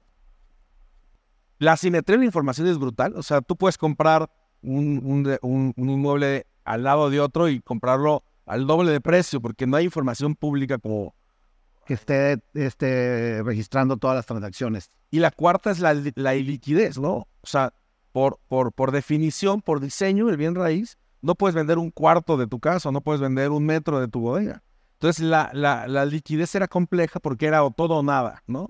Entonces, estas cuatro debilidades que tiene el activo que más importante en los, en los siglos o milenios que ha tenido nuestro planeta, era muy difícil de, alc- de alcanzar. Entonces, con todo esto que te platico, nuestra experiencia personal de comprar un inmueble, con la- el apetito de los inversionistas de, crear, de, tener eh, oportunidades de, de inversión, con lo bueno de los activos inmobiliarios, surge la posibilidad de, por primera vez, el contexto cuando se alinean los astros de que tecnológicamente se pudiera, se pudiera pulverizar y, y- y peda- partir en pedacitos un inmueble, tecnológicamente se podía, fis- eh, financieramente hace sentido, legalmente se podía y fiscalmente también. Entonces, eh, Esto, todo eso antes de la regulación de la ley FIN. antes de la regulación de la, fi- de la ley, la fi- Las dos compañías antes de la. Sí, este, yo te presto nace en 2014, eh, 100 ladrillos nace en 2017. Entonces, en el 2017, yo dirigiendo KF Ventures, hablo con Juan Pablo un día y le digo,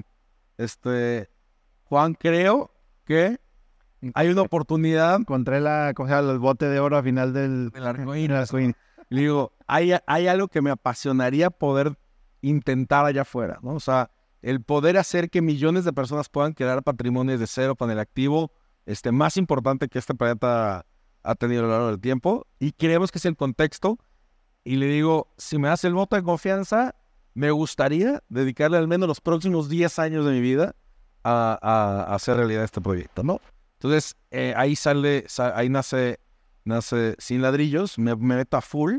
Este, Pues 100 ladrillos, a diferencia de KF, sí fue pensado desde un principio para hacerlo con el modelo de venture back, ¿no? De levantar capital sí, de fondos de Y capital con, privado. to- con todo el aprendizaje que habíamos tenido en Yo Te Presto en ese sentido, o sea, ya habías entendido un montón de cosas, ya, ya hemos tenido la, la capacidad de levantar dinero, como comenta Hugo, ya, ya habíamos operado, eh, ya teníamos claro un montón de cosas, ¿no? Que, que iba a ser difícil construir un, equipo tecnológico, que iba a ser costoso, eh, que se requería, y, y- y también, también, o sea, y lo que lo comentamos al principio, ¿no? De, de- de- de esta charla, eh, ya no teníamos tanto eh, el nivel de ignorancia a favor.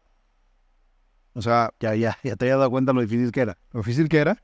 Y en ese entonces, o sea, Dijo, va, va- vamos a hacerla. O sea, o sea, ahí ya sabíamos a, a- a dónde nos metíamos. O sea, aquí no, no es cierto.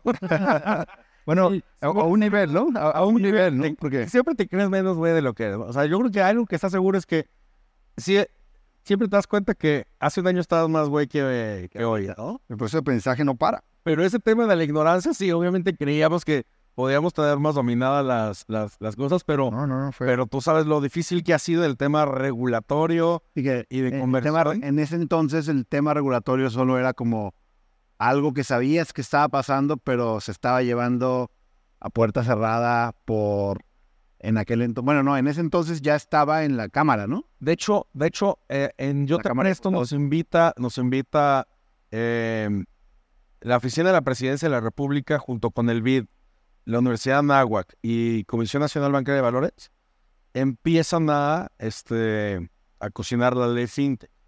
Y La ley FinTech se hizo, si no me equivoco, desde la Secretaría de Hacienda, ¿no? desde la Secretaría de Hacienda. Mucho Videgaray Sí, Videgaray, Videgaray lo impulsó este, fuerte. Y algo que yo creo que hicieron muy bien fue eh, hacer esas mesas de trabajo antes de sacar una, una regulación que pusiera más, más este, más este, Eh, matar a una industria naciente. que mataron a una industria naciente y empezamos a, a- a- a- ayudar a la creación de la ley desde, desde Yo Te Presto, ¿no? Pero cuando nace Sin Ladrillos, Sin Ladrillos no sabía si cabía en la ley FinTech, cabía en otras, en otras leyes. De hecho, al inicio buscábamos que no, no entrara en la ley FinTech porque teníamos otra forma de hacerlo que estaba eh, legalmente viable. Por eso te decía que el contexto legal. Pero como dice Juan Pablo, creíamos que este, lo íbamos a poder hacer de una forma más fácil y nos dimos cuenta que fue un, un dolor. De hecho, si me preguntabas ahorita, ¿lo volverías a hacer? Híjole, no sé si lo volvería a hacer. Y me acuerdo que en aquel tiempo, cuando empezaste Sin Ladrillos, eh, traías como un enfoque eh, donde querían hacer las cosas en blockchain y traías mucho el tema de cripto y parecía que podías saltarte las barreras, digamos, legales de cada país y que podías operar en todo el mundo. Y resultó todo eso ser una fantasía. Al final fue Pues, imposible. O sea, fue, fue una realidad. De hecho, levanté capital. Con esa Fui, fui a historia. levantar con esa, fui, levanté capital con esa historia. Levantamos aproximadamente 2 millones de dólares. Tardamos 18 meses en construir el primer modelo. Na- lanzamos este, la versión 1 de 100 ladrillos en blockchain. Y a los dos meses sale la ley FinTech. Y Y todo. la ley FinTech mata el modelo. se derrumbó. todo se derrumbó y entonces después de dos, tres años, Juan, de estarle fregando, decirle a mi equipo, ¿qué creen? Todo esto hay que tirarlo a pues, nos, nos metimos a leer la ley como más o menos cinco días así a profundidad. profundidad y, y- y- y desapasionadamente, porque siempre eh, platicamos del tema de que te tienes que enamorar de, del problema que quieres solucionar y no, no tanto del cómo solucionar, ¿no? Porque quería tanto y platicaba tanto el speech y tenía tanta energía que tanto me la creía la- la- los inversionistas que me enamoré del cómo, ¿no? Me enamoré del blog. Y eran unas vidas ahí. Nosotros ahorita, eh, en este proceso también nos, nos cambiamos de oficina KF eh, y, y juntos, ¿no? Digo, no, no juntos, pero en el mismo piso. Y, y había un tema ahí con Cenadillos, pues que ya llevaban muchos años de, oh, sí, años de trabajo, esfuerzo, se lo estaba quedando el dinero. Y Hugo me dice, Cenadillos tiene que seguir sí o sí, este, no estés de acuerdo. Dije, sí, o sea, incluso si ven, mucha gente que va a veces a la oficina de, de, de KF eh, 100 ladrillos, digo, si te das cuenta, no sé si ves que la oficina de, de 100 ladrillos está dividida en dos, ¿no? Ah, pues no, no me doy cuenta, pues hay un muro ahí, ¿no? ¿Por qué crees que...? Porque cuando nos, nos llegó el cambio de oficina, pues de pronto Hugo y yo decimos, pues que a lo mejor ni, ni media oficina va a poder pagar 100 ladrillos de... Ahorita ya, este, 100 ladrillos, pues casi nos saca del piso y tienen tres, cuatro oficinas más en otras partes del país y es una... Pero en ese entonces Entonces era, era vida o muerte también. parecía que se iba a Y era una actitud de- de- determinada, en, en este caso de Hugo, decir, esto va, porque va. Y no sé si estés de acuerdo, le dije, pues va, o sea, si la Dios no se va a morir por ningún motivo, ¿no? Porque ahí estaba los problemas acumulados de manera, el tema regulatorio, el tema financiero. eh, creo que Hugo casi, este, de manera física estaba emocional muy, muy desga- desgastado, o sea, porque En este, en este contexto también fue cuando la autoridad ¿no? de la Comisión Nacional Bancaria te leyeron la cartilla y te dijeron, es lo Sí. que estás haciendo, no se puede. En un momento me dijeron, eso que, se- eso que estás haciendo, aunque la ley lo permite, nosotros por criterio no lo vamos a permitir. Y tienes tres opciones. Cierras, cambias o vas a la cárcel, ¿no? Entonces, cerrar para mí no era opción, ir a la cárcel mucho menos. Entonces tuvimos que cambiar. Pero entonces, el tema anímico, dice Juan Pablo, después de haber levantado, trabajado 24 meses sin, sin, sin, sin descanso, este, físico, emocional, lanzar y pedirle al equipo. Teníamos 100 mil dólares ya en la cuenta, ¿no? Este, tenemos que cambiar todo esto en seis meses. sí o sí. Eh, sí o sí, fue, fue, fue pesado. Logramos hacer el cambio, no fue, no fue fácil. Tardamos dos, dos años y medio obteniendo la licencia. La licencia es una autorización que te da la autoridad financiera de este país Para poder operar y hacer crowdfunding. para ser como un mini banco, ¿no? Un, un- un, este, una- un banco digital o un- una financiera digital.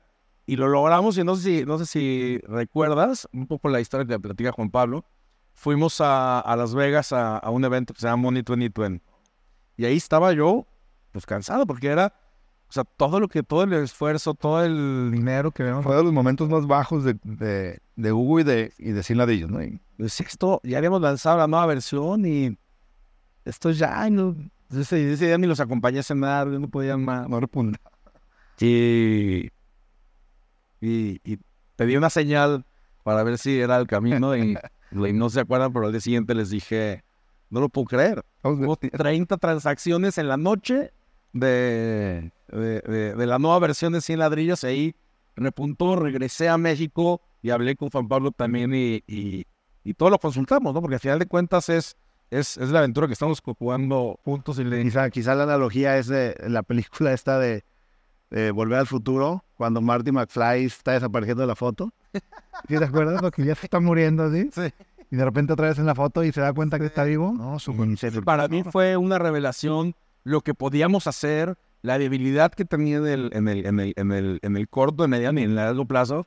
Y, y- y- y consultamos y dijimos, necesito el voto de confianza que aunque ya no tengamos este fondeo de, de Venture Capital, necesito poder fondear esta empresa con recursos propios los próximos 18 meses. Y lo vamos a sacar. Y, y, y- y- la- la- lo bonito, lo bonito de, la, de la empresa que, que, hoy, que hoy dirijo y que, fundamos este, del 2017 es que eh, yo les digo, en 100 ladrillos hay trabajo para los próximos 100 años. El trabajo no va a terminar. Cada vez tenemos más inmuebles en administración. Vamos a ser la, la- la entidad que opere más, este, que tenga más assets under management. A ver, país. perdón que te interrumpa, pero Naz, para los que no conocen 100 ladrillos, ¿podría explicar rápidamente qué hace 100 ladrillos hoy? Sí, 100 ladrillos este, es una plataforma digital en la que se pueden comprar y vender fracciones de inmuebles 100% en línea. ¿no? La gente puede comprar desde mil pesos pedacitos de inmuebles AAA en México, en Estados Unidos, en las mejores ubicaciones, para poder ganar rentas y venderlos eh, y quedárselos toda la vida, ¿no? Y, y ganar rentas, venderlos en algún momento. Entonces, la visión que tenemos nosotros a la misión es, queremos ser, eh, al inicio queríamos ser la, la plataforma eh, que te ayudara a democratizar la tenencia de los bienes raíces. Y después del COVID del 2020, que todo el mundo sufrió y no sabía qué iba a pasar con sus modelos, nosotros repuntamos fuertísimo, ¿no? Este, y, y vimos lo que, lo que, lo que teníamos este, visualizado, ¿no? ¿Qué pasó ahí psicológicamente en el mercado? ¿Tú qué crees que pasó? ¿Que la gente, eh, La ante la incertidumbre, trató de buscar seguridad? La gente tenía tiempo, estaba muy conectado a sus computadoras y de las pocas herramientas que había para, para crear patrimonio estaban, para, para invertir estaban online. Y yo creo que este, la gente siempre va a buscar este, opciones inteligentes que hagan sentido eh, para crear, crecer y proteger el patrimonio. ¿no? Y ahí nos cambió la visión fuertísimo, ¿no? Porque creíamos que éramos la herramienta para democratizar los bienes raíces y nos dimos cuenta que la gente lo estaba utilizando para poder proteger y crear patrimonio, ¿no? Entonces, hoy la visión que tenemos es queremos ser la plataforma número uno de México y eventualmente Latinoamérica de creación patrimonial. Y cuando hablamos de creación patrimonial es que creen patrimonio desde cero y que poco a poco vayan creando y a veces decimos sin costo de oportunidad, porque eventualmente esta plataforma que es FinTech PropTech se vuelve mucho más fintech, ¿no? Y, y lo que queremos hacer es que la gente no tenga que decidir entre crear patrimonio y gastar o crear patrimonio e invertir en sus negocios, ¿no? Lo que creemos nosotros es que con, este activo que genera renta, que es muy sólido, la gente va a poder invertir, crear patrimonio y poder pedir, y poder, eh, pedir créditos con garantía en sus ladrillos, pero a tasas muy bajas. O sea, imagínate lo que pasaría en este país o en Latinoamérica cuando la gente pueda pedir créditos personales, pero a tasas como si fueran créditos hipotecarios. Entonces, este, pues eso, es, eso es lo que para nosotros es sin ladrillos, ¿no? El qué, la plataforma para intercambiar y comprar inmuebles, pero el fondo es la, la, la, herramienta de creación patrimonial. Y me gustaría platicarte un dato, este, y ahí me sorprendió este dato. Creemos nosotros, o la idiosincrasia es que el mexicano y el latinoamericano no ahorra, ¿no? Y me sorprendió ver este dato, pero el 20% de las personas en Latinoamérica sí ahorran. El problema es qué porcentaje de esas personas invierten. Y solamente el 2% de las personas invierten. Entonces, ese 18% que ahorran pero no invierten está perdiendo dinero. ¿no? Entonces, Es un programa de inversión, no de ahorro. Y gran parte de las razones por, que la, por, por los que la gente no ahorra o no ahorraba es porque no había tantas herramientas o posibilidades para invertir, ¿no? Sí, efecti- efe- efectivamente empieza del camino, eh, eh, de la causa uno es no hay, ¿no? Pero hoy hay muchas opciones, ¿no? La tecnología ha venido a facilitar y a democratizar muchas cosas, ¿no? Entre la inversión. Hoy que hay plataformas, estos datos que te estoy diciendo es al cierre del año pasado. O sea, hoy existen las herramientas. Lo que hace falta a lo mejor es la evangelización, la confianza, el camino de comunicación y confianza que vas creando con, con, con el mercado. Entonces, este, creemos que hoy no es un tema querer si quieren, porque el 20% ahorra, solo el 2 invierte. Pero si quieren, ya hay. Ahora hace falta que confíen y que y- y- lo, De- Dice, yo te presto, había sacado una estadística ahí, eh, súper interesante, de que había creo que al- alrededor de 9 millones de mexicanos, algo así más o menos, que tenía dinero ocioso en su en chequera.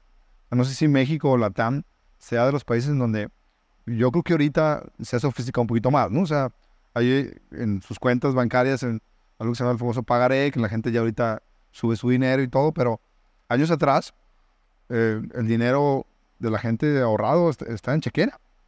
Entonces, incluso el pagaré bancario, pues te paga un- muy poco, ¿no? O sea, Pero bueno, ya hay por lo menos una categoría, ¿no? De que, ah, mira, pues lo voy a sacar a, a invertir aunque sea un pagaré bancario. Eh, y después, ante la negativa de los bancos de pagar CETES, por lo menos, en el gobierno, no me acuerdo si fue en el Calderón, se creó una herramienta que se llama CETES Directo, pero no es amigable, es, so- es hace cuenta que estás usando Windows 90 y tantos, 97 o no sé cuál, está súper chafa, es bien difícil de usar. Entonces, to- to- toda la visión ha sido eh, en, en- en estas dos compañías en cómo hacemos para que el, el consumidor gane. Ahora, El ahorrador que tiene su dinero pueda tener opciones de inversión, ya sea prestando o, o- o adquiriendo un inmueble. Y en ese sentido creo que gana México. O sea, no, no- no es una guerra contra eh, un sector, contra otro, sino es una guerra a beneficio de los consumidores. O sea, En contra de la ignorancia y en contra, digamos, del desconocimiento, ¿no? Y la clave es evangelización y usabilidad. O sea, yo creo que hacérselo fácil a las personas es la clave. ¿Cuál es la visión que tienen ustedes para los siguientes 10 años? Porque ahorita 100 ladrillos que lleva 6 años, 7 años. Seis años. ¿Cuál es la visión que tienen ustedes? ¿Cómo lo ven los siguientes 10 años? ¿Qué es, digamos, dónde se visualizan?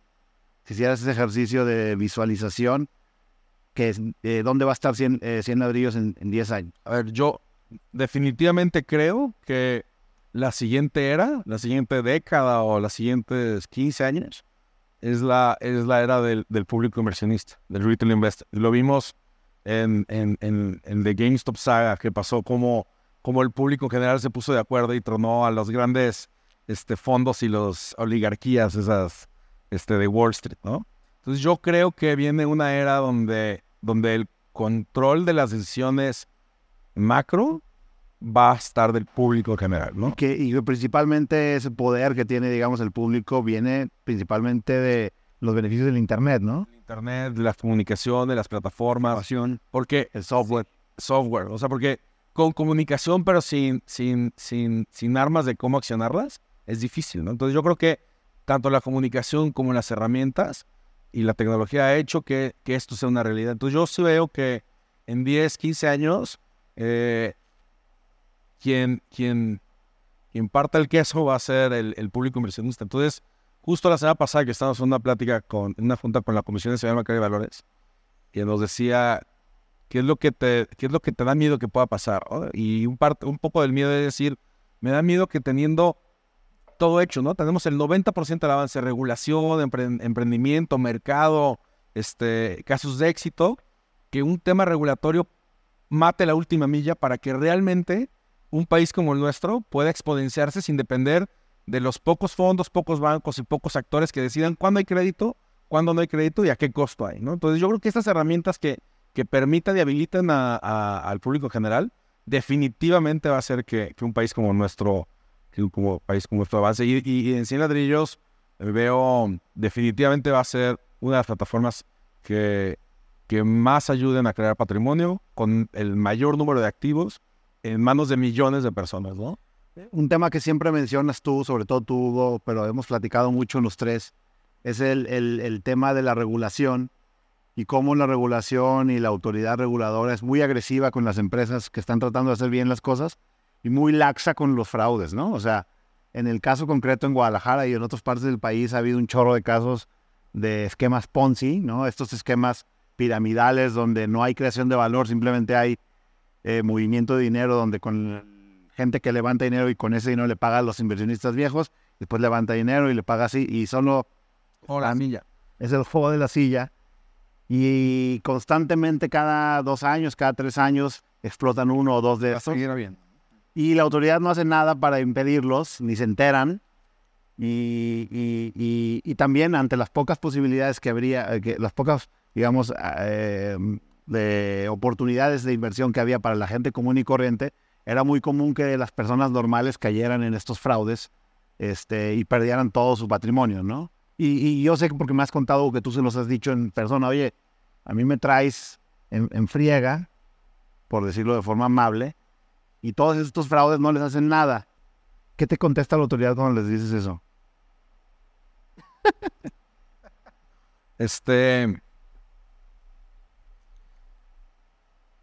Definitivamente no les gusta, les da mucho miedo que haya este tema de riesgos sistémicos. Lo que pasa es que no llegan a ser tan grandes hoy todavía por, porque caen, caen, Caen antes. caen muy rápido, caen muy rápido. No es posible que esas cosas duren, ¿no? Y la, la otra es, a ver, me gustaría que la autoridad tuviera y fuera implacable mucho como la SEC en Estados Unidos, que, como dicen nuestros amigos, que lo haces mal, te tienen en la mira. Son lentos, pero son aplanadora. Cinco años después van a llegar y te van a destruir. Yo creo que eh, la, la- la excusa siempre es que la capacidad es, es- poca de, de- en personal de los recursos que tienen las, las autoridades este, en el país, pero deben de ser implacables en ese aspecto. Y la otra es el mercado y el, el ser humano es ambicioso por naturaleza y esas, esas opciones de dinero fácil siempre van a existir y siempre hay gente que, que va a caer. Entonces, nuestra labor como, como actores del sistema es hacer las cosas bien y, y- y que, y que el tiempo y que el tiempo también, cada año vivo y cada experiencia va, va a darle la razón a las instituciones serias, ¿no? Mira, a mí, Sí genera frustración, pero, Yo lo, que, yo lo que creo aquí en ese sentido es que esas son cosas que van a seguir pasando, ¿no? O sea, en cualquier industria, ¿no? Eh, y es invitar a, la- a los emprendedores que, bueno, de todo tipo, pero en este caso el tema fintech o, o Procter, lo que sea, que, que la gente tiene que diseñar en su cabeza grandes productos y saber que pueden desarrollarlos y llevarlos a cabo y llevarlos al mercado. Cuando lo hagan, van a tener un montón de problemas. Van a tener problemas con la autoridad, van a tener problemas con la gente que eh, hace productos no tan buenos eh, o los, los copycats, ese, pero de todos modos tienes que hacerlo, porque no hay otra alternativa, o sea, de, de crear cosas, en- todos los contextos, no hay, yo, yo creo que no hay países más complicados o no que otros, porque cada uno tiene su nivel de, tiene sus cosas su nivel de conocimiento su nivel de, de profundidad. Y en México, en la TAM y, y en Estados Unidos, hay un montón de oportunidades de crear cosas eh, increíbles porque hay un montón de problemas que solucionar.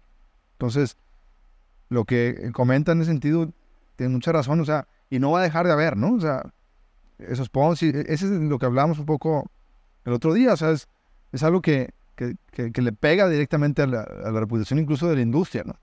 Nosotros hemos tenido gente que a lo mejor ha salido de, de, de, de 100 ladrillos, ha salido de Yo Te Presto, porque, porque han escuchado en las noticias este, ese tema de, esquemas Ponzi. Eh, y mueven su dinero allá. Mueven su dinero protegiéndolo, pero eventualmente eh, pues después regresan y ven que, pues que eso no, pues no, es nada ni similar. Entonces, aquí pues que, es el, aprendizaje, pues que yo creo que va a seguir sucediendo. Eh, a la gente es cuidar muy bien, entender un poco en, dónde, en qué juego estás jugando, si está regulado. Eh, también yo creo que aquí el consumidor tiene un montón de, responsabilidad, ¿no? Y yo creo que también es algo que a lo mejor no se habla mucho, ¿no? O sea, cuando la gente a veces ni siquiera pregunta si, si a qué se dedica la empresa, ¿no? Con la, en la que está invirtiendo. O sea, porque es su patrimonio y es algo muy delicado. Claro. Es parte de educación. Yo creo que parte mucho de la educación y la evangelización. Dos cosas más que les quiero preguntar antes de irnos. Ya creo que este, estamos llegando al final, pero la cosa, en el caso, en casos como el de ustedes, donde son socios, que no son familia, que siguen juntos después de tantos años, la pregunta sería, ¿cómo le han hecho para mantener, digamos, siendo un equipo cohesionado, jalando para el mismo lado, digamos, eh, con una buena relación personal y con una súper buena relación profesional?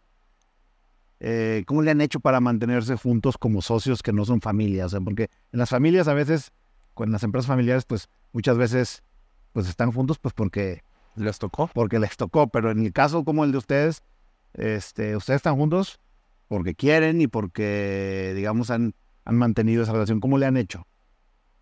Pues, como dicen, esta relación de, de, de Warren Buffett y, Charlie Munger, para ser un buen socio tienes que merecerse serlo. Entonces, tienes que trabajar en, en ser una mejor persona y, ser eh, merecedor de, de, tener un socio. En este caso, pues yo tengo eh, pues un privilegio, una suerte de, de habernos encontrado con Hugo hace ya muchos años. Eh, la confianza, yo creo que la confianza total, ¿no? De, de, casi como en un matrimonio, de saber que si esta persona está ahí, eh, va a darlo todo, va a tomar las decisiones coherentes y va a buscar mejorar el negocio. Creo que ese respaldo mutuo permite que cada quien haga y opere lo que tenga que hacer en beneficio de las dos personas. Entonces, eh, como tú dices, esto no, es algo que se da, ¿no? Yo, es algo que también que se construye. Se construye, no sé, a lo mejor con el ejemplo, con, pues, con ciertas cosas que van pasando. Hemos tenido muchos retos en estos casi 18 años, pero también creo que también eh, tenemos un perfil también parecido, en lo cual pues seguimos hambrientos, ¿no? De crear, crear más cosas y con estas bases muy sólidas de, de que confiamos uno en el otro. Eh, y bueno, no, no sé si... Sí, a ver, yo creo que me gusta puntualizar, ¿no? Pero yo creo que confianza total. Yo creo que sí tuvimos suerte de, de haber encontrado a una etapa temprana en la vida y que ese feeling resultó ser cierto, porque sí, el feeling puede, caerse, ¿no? Hay mucha gente que, que se asocia y termina la, al año, a los dos, tres años, ¿no? Eh, y yo creo que es primero que nada, yo creo que compartimos muchos valores que a lo mejor mm, antes no lo platicamos, pero se, se siente, ¿no? Yo creo que compartimos muchos valores, este, y se alinean a lo que queremos. La confianza, el respeto, porque respetamos cada quien lo que hace y las decisiones, como dice Juan Pablo, y, y la admiración, porque aunque tengamos diferentes capacidades, ambiciones, intereses, yo creo que algo que nos ha, al menos a mí me ha gustado y me ha, me, me, llena es ver cómo siempre queremos crecer, cada quien en, su, en su área, ¿no? Entonces, eh, nunca nos hemos sentido como hechos y eso yo creo que es parte del, del, del juego, que siempre quieres más, no sé, no sé, no sé si es económico, ¿no? Siempre estás buscando este, un libro, un, este, aprender cosas nuevas, Juan, ir construir novias, eh, cosas nuevas, ahorita en la zona de confort, aprender una habilidad nueva, incluso hasta terapia, ¿no? O sea, yo creo que ese crecimiento y cómo hemos visto la, ver la vida crecer personal y profesional, este, ha sido, ha sido interesante y, y es parte del respeto, porque vas admirando cómo cada quien va, Va sacando, va sacando hacia adelante sus, sus demonios y sus problemas, ¿no? Y una última cosa que para mí es bien, bien, bien interesante y que puede agregar mucho valor para emprendedores nuevos es, ya después de, llevas 18 años, este, digamos como con altas, con bajas, con problemas, con momentos donde sientes que no hay salida y lo resuelves. Y después de estos 18 años, digamos, has tenido un chorro, los dos han tenido muchos aprendizajes. Si pudieran regresar a cuando empezaron, cuando tenían 23, 21, 22, y te, te vieras ahí y le pudieras decir algo a tu Hugo, a tu Juan Pablo del pasado, ¿qué les recomendarían? Sabiendo todo lo que ya sabes hoy. Le- pues, un montón de cosas, ¿no? Ya sé que la, la- la vida va... Pero resúmela en dos. Este, la, las recomendaciones hubiera sido similar. eh, no dejes de intentarlo y, y, de- y sí, sigue intentando. Y, la segunda puede ser, este, sigue eh, tus pasiones cada vez más que puedas hacerlo y, en eso no te, nunca te vas a arrepentir. O sea, a lo mejor ahorita la gente nos puede juzgar que tuvimos muchos intentos, pero y hemos tenido un montón de fracasos, como hemos platicado, pero de ninguno nos arrepentimos. Nunca te vas a arrepentir de, de lograr hacer algo. O sea, en, en- en este país, o a lo mejor en la TAM, o, en- no sé en qué partes del mundo, el, el- tema, el miedo a los fracasos es algo muy, muy grande de las personas. Y, y lo que tienen que ver es que a nadie le importa cuando fracasas. O sea, y si tú trabajas alrededor del fracaso, de ese miedo, no vas a poder lograr un montón de cosas positivas que vas a hacer en tu vida. Eh, nosotros nos tocó, por circunstancias, por lo que sea, intentar cosas. Y muchos fallamos, pero muchos intentos eh, son exitosos y van a ser más exitosos porque empezaron con una semilla. Y una semilla de un grupo de personas que dijeron, bueno, pues, si le damos, ¿qué más puede pasar? Entonces, la recomendación que yo me, me haría al joven, intenta más y, no te importe porque el mundo no le importas. En ese sentido, le importan las cosas que puedas crear en, en cosas positivas. Y tienes un potencial enorme de crear cosas positivas. Sigue intentando y sigue eh, persiguiendo tus pasiones. Tú. Es que no sé si son cosas que otras. Aquí estás por algo, ¿no? Y. O sea, yo creo que el tema de intentar sin, sin pensar tanto en el fracaso, en el que dirán, o en lo que tienes que perder, yo creo que. Me lo, me lo repetiría mucho más seguido de, de, que, de lo que hemos hecho, porque lo hemos hecho también, ¿no? Y la otra es ser brutalmente honesto contigo y no engañarte, porque muchas veces te engañas en muchas cosas, ¿no? Y te cuentas una historia y te quieres creer la historia. Yo creo que el ser brutalmente hones- honesto contigo te ayuda a poder tomar decisiones más rápido y darle vueltas a la página a cosas, ¿no? Y la otra es, este, resiliencia y, tenacidad, porque muchos de los negocios que, que, que, que emprendimos, a lo mejor los hubi- hubiéramos tirado la toalla muy temprano. Y es un, es un tema que si me pudiera haber dado un consejo, sería cuando sientas que ya es suficiente, dale un poquito más. Ahí es- está la luz allá afuera. Y este, lo, lo aprendimos a la mala y sufrimos mucho, pero a lo mejor ese consejo de hay luz al final del camino. ¿no? Y algo que a lo mejor yo, yo agregaría, pues si tú crees en ti y, y crees lo suficientemente en ti, pues eh, eh, hay camino para ti, para seguir. Y a lo mejor en este sentido, ahorita que hablas del tema de socios, pues algo que hemos tenido que a lo mejor siempre hemos creído una persona en el otro, entonces a lo mejor es- es- eso también ha ayudado, ¿no? O sea, cuando a lo mejor eh, yo no creo en, en mí, Hugo ha creído en mí, cuando Hugo a lo mejor no ha creído en sí mismo, Tú has creído en él. yo he creído en él y, y creo que eso es Y mucha, mucha comunicación, yo creo que es como en el matrimonio, ¿no? Y a lo mejor en matrimonio veces no comunicas tanto porque o, en la- o, en la- o con hermanos tratas de cuidar muchas cosas.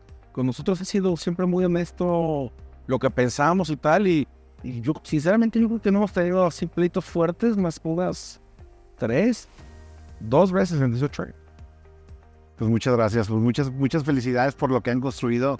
Me parece, la verdad, una historia de la que, de la que otras personas pueden aprender mucho. Neta, gracias por haber venido. Estuvo, me encantó platicar con ustedes, compartir un buen vino, que sé que les gusta y se los traje especialmente para ustedes.